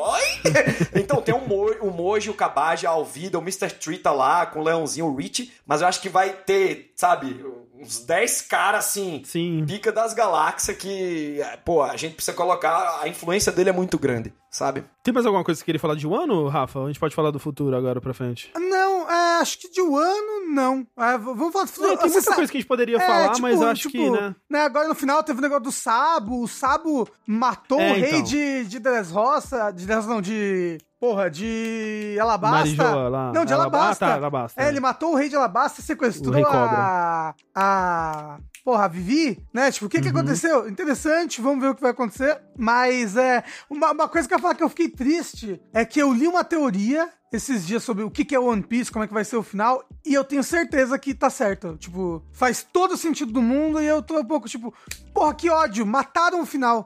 Tipo, descobriram qual que era o final do mangá. Então eu nem quero saber, eu nem quero É. saber, porque eu acredito que alguém já tenha matado mesmo, porque o Oda mesmo ele fala, né, que tem pistas, né, que ele se arrepende até de ter dado e tal. Sim, ele disse na última entrevista, se ele soubesse como ia ser o advento, né, da internet e como as coisas se espalham rápido, certas dicas ele não teria dado. E assim, tipo, tipo assim, a teoria, eu acredito que é isso porque é perfeito, assim, é tipo, nossa, faz todo o sentido do mundo e faz é super condizente com a mensagem de One Piece e tipo, seria uma, um final extremamente épico e com uma Não mensagem muito épica pra essa saga toda, não assim, quero sabe? saber, não quero saber. Sa- Ó, é, o Sansigoro tinha perguntado o que que eu, é, o que que eu achei do Yamato, achei legal, achei, foi bem desenvolvido, tem um, um flashback legal também. É só que eu realmente acho que ele não vai entrar como, como membro. Ah. Até porque o Oda ele tinha o sonho, né, dos 10 Mugiwaras, né? E, e fechou já, mas assim, Mas é não, o não, não seria contra. 10, Imagina. Eu só acho que não vai, não vai entrar, mas não seria contra, acharia legal. Hum. Eu quero muito, velho. Quero muito, muito. Mas ó, o pra agora, né? Agora em diante, né? O que tá avançando aí. Eles vão a caminho de de Laugh Tale, né? A gente sabe onde tá o, o último Não. Poneglyph. Ele tava É, na Ilha dos Homens só. Peixe, velho, mas sumiu de lá. Ele tava do lado do pedido de desculpas do Joy Boy. Mas aí Hum. sumiu. Onde é que tá? Porque o que que o- do- do- das coisas que faltam, assim, né? Falta Left Tail. É, tipo, é o Baf tá, tá dizendo que vai ter há muito tempo também. Você acha que vocês acham que rola? Tá no olho do Zoro. Tá é vendo? foda. É, Eu acho que assim, o governo deve ter desprendido recurso pra pegar. é, Vamos caçar os poneglyph, né? Os Road principalmente. E aí. Pode estar lá em Marigeoise, ou sei lá, ou com Barba Negra, porque a última vez que o Barba Negra apareceu, ele tava naquela ilha Ratinosu. E ele. Aí ele vai sair de lá, né? Aí ele diz: a Marinha não pode ficar com aquilo. Eu tô achando que é o Road Poneglyph. E aí, de repente, tava com a Marinha, com o governo. Barba Negra pegou pra ele. E é por isso que eu acho que a recompensa dele deve ter aumentado muito Hum, agora. Faria sentido. E, e assim, e também tem a, a Pluton, né? Que eles falam no, no- no- no- no penúltimo capítulo, acho. Eu gosto da teoria do Matheus sobre isso, do é, CCC, né? É, condutor, cavalaria e carroça. Veio uma coisa muito boa, que a gente sempre tava imaginando, né? A Shira Roche, ela é a condutora da carroça Noah e a cavalaria são os reis dos mares. Mas aí veio, pô, não lembro agora quem foi o cidadão, mas foi uma ideia muito boa a partir dessa teoria CCC, de que a Shira Roche é a condutora, Pluton é um navio e é a carroça, e Uranus vai ser a cavalaria, que poderia ser até Zunisha. Aí o caramba, então, sabe, as armas ancestrais é um Megazord, as três... E assim, porra, que ódio, porque a teoria que eu li já liga tudo isso com o final e, porra, caralho. Não pode falar, não pode falar, não quero saber. o- os caras acertaram demais, porra. Mas é. Então, assim, se, se vamos, vamos dizer que o Barba Negra esteja com o último Poneglyph. Então o Barba Negra não seria o Big Bad, né? Porque tem muita gente que acha que o chefão final vai ser o Shanks, né? Pois é, velho. Porque, porque tem essa coisa do Shanks agora tá indo atrás do One Piece também. Então eles se no- no- Na melhor das hipóteses, eles se tornariam rivais, né? É, e assim, no trailer do filme Red, mostra um Shanks muito conformista, que ele vai falando pra Uta, que é a filha dele, né? Uma das personagens principal do filme, que ah, o mundo é sempre, sempre foi assim, Uta, e sempre será. Essa coisa de paz é uma utopia. A paz pra todo mundo, a igualdade é uma utopia. O carai! E assim, por mais que seja um filler de luxo, os One Piece filme eles têm aquele caráter semi-canon, né? que apesar deles não se encaixarem na cronologia é, do mangá, ah, tem conceitos que podem ser usados. Por exemplo, em que ponto do mangá você encaixa o Strong Word? Não dá pra encaixar. Não tem como. é. Mas Aham. o chique existe. E parece que a Uta, ela até aparece no capítulo 1055, quando o Shanks Quando- tá lembrando do é. Luffy, do Momo, da Hiyori, Uta. Aí você fica, carai, bicho. Então essa menina aí é, é, importante pra história do mangá mesmo, né? Eu até fiquei é, brincando com a galera. Gente, Uta é o Win Samar e depois eu digo pra vocês o que é que eu bebi. Nossa, tem isso ainda, né? Tem esse in, com, tem um negócio do chapéu gigante. Tem muita coisa, né, gente? Não, tem, É. tem o saque, tem muita coisa, muita coisa. E assim, eu acho que estamos nos encaminhando para o melhor de One Piece, que vai ser o final. Que Que eu gosto tomara. desse o melhor. Sabe por quê? É o melhor mesmo, velho. É, é- o One Piece sempre falou de política e nessa saga final acho que vai ter muito isso, porque, velho, os revolucionários vão ser desenvolvidos finalmente. O Ruffy, ele trilha um caminho que ele tá se tornando um revolucionário pela maneira como ele vê o mundo, é, a sociedade, as pessoas, o opressor e o oprimido, de que lado ele fica no, no- no decorrer da história, né? Porque, ah, mas o Ruffy ele fica com os seus amigos. Ele poderia ser um pirata que conhece os dois lados e, pô, gostei da ideia desse Crocodile aí. Mas não. então você vê que o carisma dele, a bondade do Ruffy, tá lá, né? Com, com o povo, velho, que quer uma mudança. Não, o, o, o, o Luffy mete uma de Lula no meio da, da luta lá. Tipo, ele vai, É. Ninguém mais vai passar fome nesse país aqui. Mas é, cadê Ele o Zé mete- Gotinha? Só faltou ele dizer isso, velho. a coisa. Exato. Ô, o. Cadê o Zé Gotinha? O. O Chopper que saiu aplicando a vacina em todo mundo lá no meio da luta. Total. Oh, mas é verdade. O, o Matheus também tava se perguntando isso, eu ficava, tava com isso na cabeça. Eles não vão curar as pessoas que estão rindo, né, de um ano? Tá passando as coisas e cadê, velho, o povo? Será que é uma Eu acho que. consequência Não definitiva? tem cura, não, é. Isso seria legal, mas pô, tá o LOL, o Chopper e o Marco, velho. É a elite médica de One Piece, não é possível. É, não, porra, como assim, né, Rafa? Tipo, eles encontraram a cura em 5 minutos de um gelo que te transforma em demônio. Porra, curar uma pessoa que ri é de boa. isso aí é uma observação muito importante, porque tem gente que fala, pô, mas o Chopper nem tem lutado. Ele tá fazendo o shonen do médico, velho. A função dele no Exato. navio. Justo. E ele foi um baita médico, velho, em um ano. Pô, o cara... Não, e é. essa parte é bem legal. Eu acho que é bem melhor do que se colocasse ele numa luta normal. Sim. Apa- Ele é, ele tem Porque um poder cada ali, um. mas... Uma coisa legal de One Piece, cada um luta do seu jeito. É. né? Sim, Pois sim, é. eu acho bem legal. É, falaram pra gente comentar do, do novo almirante, né? O Ryoko... É o touro verde, né? O gado Touro verde. verde, né? O gado verde. O gado verde e amarelo, né? Oh, é, só faltou a camisa ali da CBF, velho, no cara. Meu amigo, é- é- ele é um personagem que eu tava pensando assim, o Oda gosta muito de fazer gag. Ele tá com... a- É um mangá shonen, precisa ser expositivo. Tô achando que esse touro verde aí, ele tá expositivo até demais. Eu acho que ele vai parar lá no meio do povo e vai chorar com a felicidade do povo.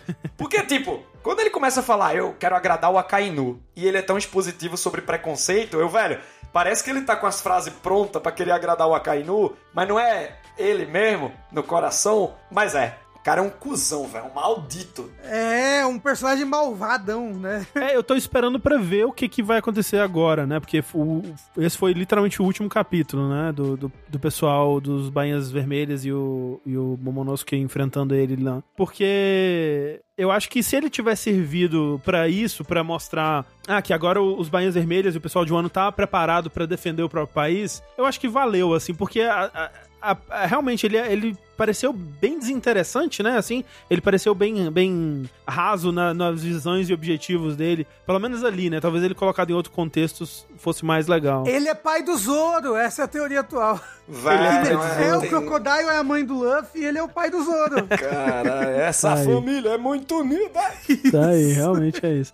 Mas ó, eu tô, eu tô empolgado, pelo menos enquanto não começar a luta de novo, que aí dá uma travada no anime, eu vou tentar acompanhar semanalmente, porque eu tô bem, bem curioso pra ver onde vai, né? Esse, esse entre sagas é sempre muito bom, né? Muito, Exato, e vai exato. ter o desenvolvimento da próxima e pá. É, eu acho que agora é bando do Barba Negra, sabe? Aqueles Gorosei no máximo. Pra, pra se estabelecer o xadrez de, das próximas lutas, acho que bota aí pelo menos uns 50 capítulos, viu? E, e assim, só pra deixar assim, eu, eu não gostaria que o, o Shanks fosse vilão, sabe? Eu, eu quero, tipo, é uma das coisas que a gente mais quer de One Piece é ver esse reencontro, né? Eu quero, eu quero um reencontro com um abraço gostoso, né? Um, um apertão assim, um abraça, chora, dá o chapéu. Tudo bem se o Luffy não ficar com o chapéu mais. Acho que É, vai fechar um promessa, arco. né? Ele devolveu. É, precisa fechar esse arco, né? Tem, Sem- tem uma coisa que eu preciso falar. O Oda falou nessa entrevista também que quando o One Piece for encontrado, o mangá terá chegado ao fim. Velho, eu tive um pensamento meio caverna do dragão que não tem fim, mas calma, preciso deixar isso registrado.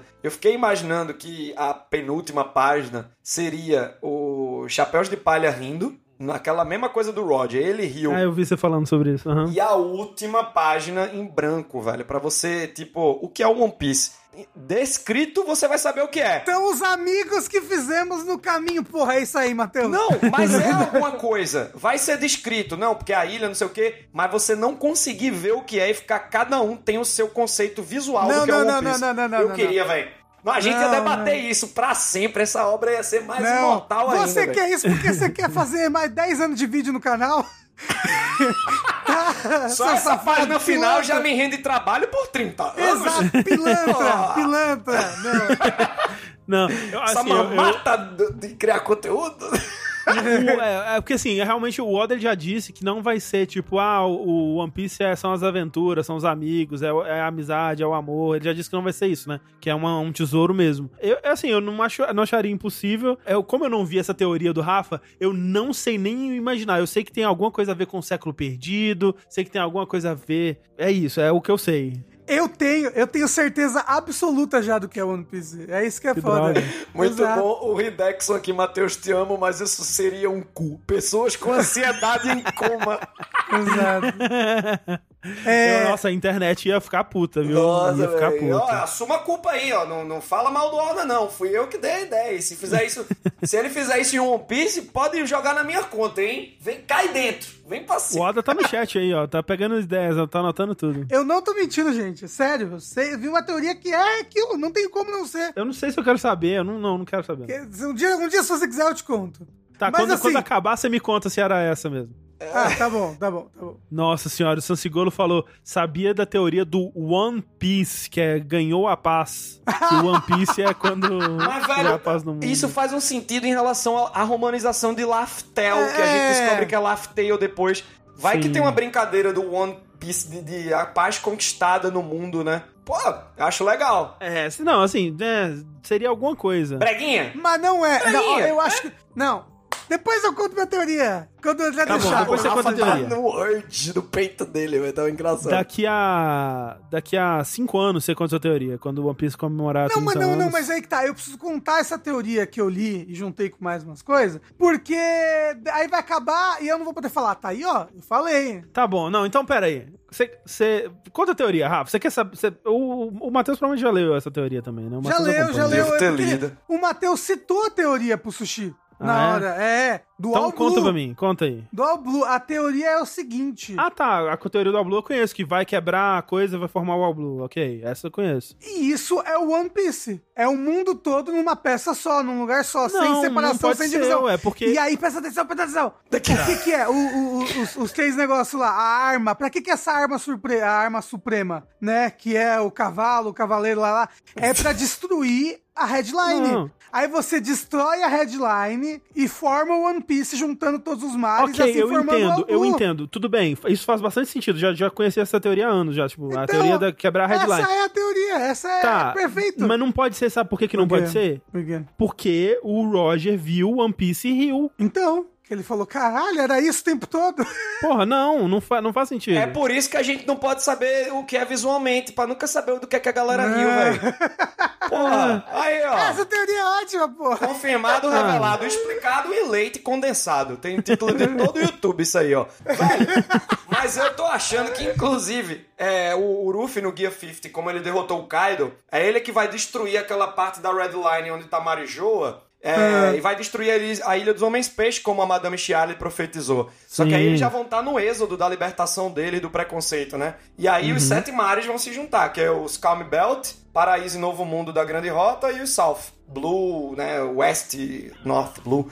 Aí os sete mares é o One Piece, velho. É o All Blue. Porque. Então, aí, ó, é a mesma coisa que eu falei. Mas não é? Eu acho que, inclusive, a, a Nami, quando estão indo pra Ilha dos Homens Peixe, ela explica que a Red Line é feita de várias ilhas, Ilha Verão, Ilha Inverno, juntou tudo. É dito também, não sei se você... Foi o que aconteceu no século perdido. É, ó, volta capítulo 287, é o flashback de Norland e Calgara. Tem, a filha do Calgara, ela tá indo pra um altar de sacrifício. Ela ora por quatro deuses. Deus do sol, floresta, chuva e terra. Uruf é o deus do sol, que é o Nika. Quais são os outros? Eu acredito que o deus da terra é o que formou a Red Line pra separar o mundo capaz de ser o Faz sentido. Tá Faz ligado? sentido. E que botou esses muros em um ano também. Que a gente descobre que o ano é um balde, né? Hum, Ah, tem isso ainda também, né? Putz, será que antes de sair de um ano eles já vão quebrar esses muros? Ou... Então, eu acho que faz parte do de quando foram quebrar. eh, Eles têm que quebrar o muro pra soltar a Pluton. Abrir as barreiras, né? Não, isso, pra abrir as barreiras, e por isso que o, que o Momo não tá abrindo a barreira agora, porque. Porque a Pluton tá presa lá embaixo, né? Não é a Pluton É. que tá, É a que tá presa lá embaixo de Wano? É. É a Pluton. É, é. Então, e aí isso vai acontecer só no final de One Piece, quando for. Nossa, tem muita coisa pra acontecer, gente. É, Exato. preciso de mais uns 10 anos Olha aí, ó. ó. Sinto Exato. muito. O E, e, não, que... pera, pera, e a ponte? E a ponte que a Robin tava trabalhando, que ligava duas ilhas? Não, isso já ficou. É Tequila Wolf, velho. Tequila Wolf é um mistériozinho. Então. Mas vai é um ficar, mistério gente. Não vai voltar. Tequila Wolf não vai voltar. Eu, acho que volta, eu muito. acho que volta. Você acha? Pô, Volta. eu prefiro o final com a página vazia do que não explicar o Tequila Wolf, velho. Pô, Mas é que é muita coisa pra explicar, entendeu? É, ok. ai, o, o- o Hugo falou aqui, o Matheus parece um É pastor na Lua. falando os versículos da Bíblia. Abra É aí, isso. abra aí, volume 31, versículo 287, que você vai ver lá, viu? Amém. falando, quero carne. É, aceite a O palavra de One Piece falou. na sua vida. Tem tempo, André. Porra, o cara ficou três anos pra, um cara dar um soco no outro, velho. É, não sei se tem tempo, não. Por isso que eu é cinco anos. Cinco anos pra One Piece acabar. E essa saga vai É. ser a melhor. Porque tem, vai acontecer tudo, André. As coisas têm que acontecer agora pra acabar. Pô, tomara, tomara. Eu, eu quero muito, eu quero muito que isso esteja certo. Eu quero Exato. muito. Eu tenho, eu tenho medo, eu tenho medo de muita coisa não, não ser re- resolvida, sabe? Mas Uhum. eu confio, confio. Em Oda a gente confia. Exato. Eu acho que ele tem um plano, né? Tipo, tem a- na- nessa entrevista mesmo, ele, ou, ou foi em outra, que ele já disse que ele sabe exatamente como vai acabar, né? Que os detalhes mudam, mas ele já sabe há muito tempo como vai acabar. Uhum. Sobre os mistérios de One Piece, eu fico imaginando. Acaba, o último capítulo chegou, One Piece acabou. Aí o Oda, eita porra, esqueci de um negócio. Aí, meu amigo, dá mais não, viu, Oda? Agora deixa a página em É, branco aí, que é é, mais tipo fácil. Lost, né? Exato, exato. Mas Eita, todo porra. mundo se encontrando na igreja, porra. Tá aí, ó. É. Isso, depois de, de, de mortos, né? Se Agora, encontram. ué. agora, vocês, E acham, aí? vocês acham que o One Piece vai ter o final clássico de mangá shonen gigante? Que é, todo mundo se casou entre si, teve filhos que vão Ah, continuar? é o surubão de Boruto, Konoha, né? O surubão de Konoha. Aí, ó, Todos vai. os filhos têm a mesma idade. Foi um grande surubão de Konoha. Caralho, E galera. aí, aí, aí estreia o anime spin-off, o Buffy. Isso, Buffy. Bu- Ah. Buffy, o... O, o, caça, o caça-piratas. Não, velho, não. Eu queria que tivesse spin-off, velho. Sei lá, o. Porque na entrevista também. O ó, One Piece. o Oda perguntou: se me perguntassem que mangá, eh, que tipo de mangá eu desenharia depois de One Piece, seria um One Piece de novo. Diga aí, Ele ama muito, Ele né? o ama universo, muito, eu acho que ele podia fazer um mangá, sei lá, mais curto, claro, mas contando as aventuras do Roger, velho. Porra, eu pago. Ah, ou, ou então, ou então contando alguma história numa ilha específica, porque ele é ótimo. Olha, Ele a, é ótimo olha a história do isso, Luffy né? ele no, É. flashback. Sabe, se ele transforma uma história que ele contaria num flashback num, num, num mangá, sabe, uma, uma coisa mais curta, porra, ia ser sensacional. É, super- ele pode supervisionar jogo, filme também, como ele vem fazendo. Final do ano, eu acredito que vocês vão cobrir também, é o One Piece Odyssey, tá pra sair. Sim, ele eu fez tô um- animadaço, eu tô Também, animadaço. velho, também. Parece uma parada meio Dragon Quest, né? Eu, Não, eu- então, tá sendo né? feito pela equipe do Dragon Quest 11, se eu não me engano. Então, Ô, louquinho, velho. Eu tô Então ansioso porque eu adorei o World Seeker. A gente jogou. Eu amo a sensação de controlar o Luffy. É, é numa escala bem menor, parecida com o que eu tô tendo controlando o Homem-Aranha no, no Spider-Man Uhum. da Insomniac. Pô, velho, é, o Odyssey aí. Acho que não vai dar essa liberdade do World Seeker, mas é outra pegada, é outra proposta. Eu tô ansioso. Tá, é, Não, eu quero, eu quero muito jogar também. Mas é, vamos esperar pra ver. Acho que a gente pode, a gente pode se reunir daqui a. Quando tiver um, um próximo fi- um fim de arco aí. Ô, Isso. louco. Chama pra falar de jogo aí também, que eu tô investindo nisso há dois Pô, anos, sim. hein? É verdade. Fica aqui o Sim, ultimato. Tá todo mundo. Pode, pode clipar. Matheus, quando lançar o jogo de One Piece, você vem falar do velho. Isso, pô, pô, olha É, aí. boa, boa, boa, boa. É, jun- junta os dois, né? Isso. Mas, ó, gente, pra, pra quem estiver acompanhando aí o mangá e quiser saber mais dessas teorias malucas, né, análises profundas, análises é, abalizadas com muita sabedoria e, e conhecimento, onde que elas vão, Matheus? No Matheus Joyboy. É o canal aqui da Twitch, gente. E as outras redes também, tá? Tem corte no YouTube. Tudo Matheus Joyboy. Twitter, Instagram. Em relação a mangá, sexta-feira de manhã a gente faz uma leitura dublada. Vai comentando as coisas e no domingo tem a análise, porque precisa passar uns dias pra você digerir as informações. né? Aí tem previsões pro próximo capítulo, teoria e pá. Então é Matheus Joyboy, tô fazendo nove lives por semana aí, tentando a vida como streamer. E estamos conseguindo, né, gente? Todos nós aí, maravilha, hein? Pô, que bom, que bom, que bom. E, é, e não é só One Piece, né? Tem muito, muita coisa. Muitos né? jogos. Games, outros mangás, É. né? Muita Boa. coisa. Ah, no, no, que, pra quem quiser ver vídeo mais antigo de mangá, é o canal é All Blue, que é o que eu vai fazer 10 anos agora em setembro, velho. Então tá lá os cortes dos últimos capítulos, análise do 1055, 1054, né? Que foram mais esses começos de entre sagas. Tá lá no All Blue. Tá aí, tá aí. Matheus, muito obrigado, cara, pela participação. Foi muito, muito além do que a gente tinha combinado aqui. Ô, louco. Mas é que a gente se empolga, One Piece rende muito, né? É, prazer. Obrigado pelo convite. Sempre que vocês vêm, eu rasgo minha agenda pra comparecer, tá bom? Sempre que vocês Absurdo, chamam aí. absurdo. Valeu mesmo. Admiro demais vocês. Valeu, gente. E valeu todo mundo que assistiu aqui, gente. Muito obrigado a todo mundo que deu seus subs. Muito importante também pra gente, que, que tam- também é sustentado por isso, né? Então, muito obrigado a todo mundo. E saiba que esse episódio, ele é editado e vira um episódio de podcast, né? Então, se você quer mais da gente falando sobre séries, tem o Fora da Caixa, né? O, mas o nosso negócio aqui principal, videogames, né? Quem diria? Então, pô, procure por jogabilidade, onde você escuta podcast. Você vai encontrar o Vértice, vai encontrar o Dash, que são os nossos principais podcasts da casa. E pra você que tá ouvindo a versão editada, isso aqui foi gravado ao vivo, quarta-feiras, quinzenalmente, a gente grava o Fora da Caixa ao vivo no nosso canal do Twitch, twitch.tv jogabilidade. É isto, muito obrigado a todo mundo, uma boa noite pra vocês e até mais, gente. Tchau, tchau. Beijos, bisu.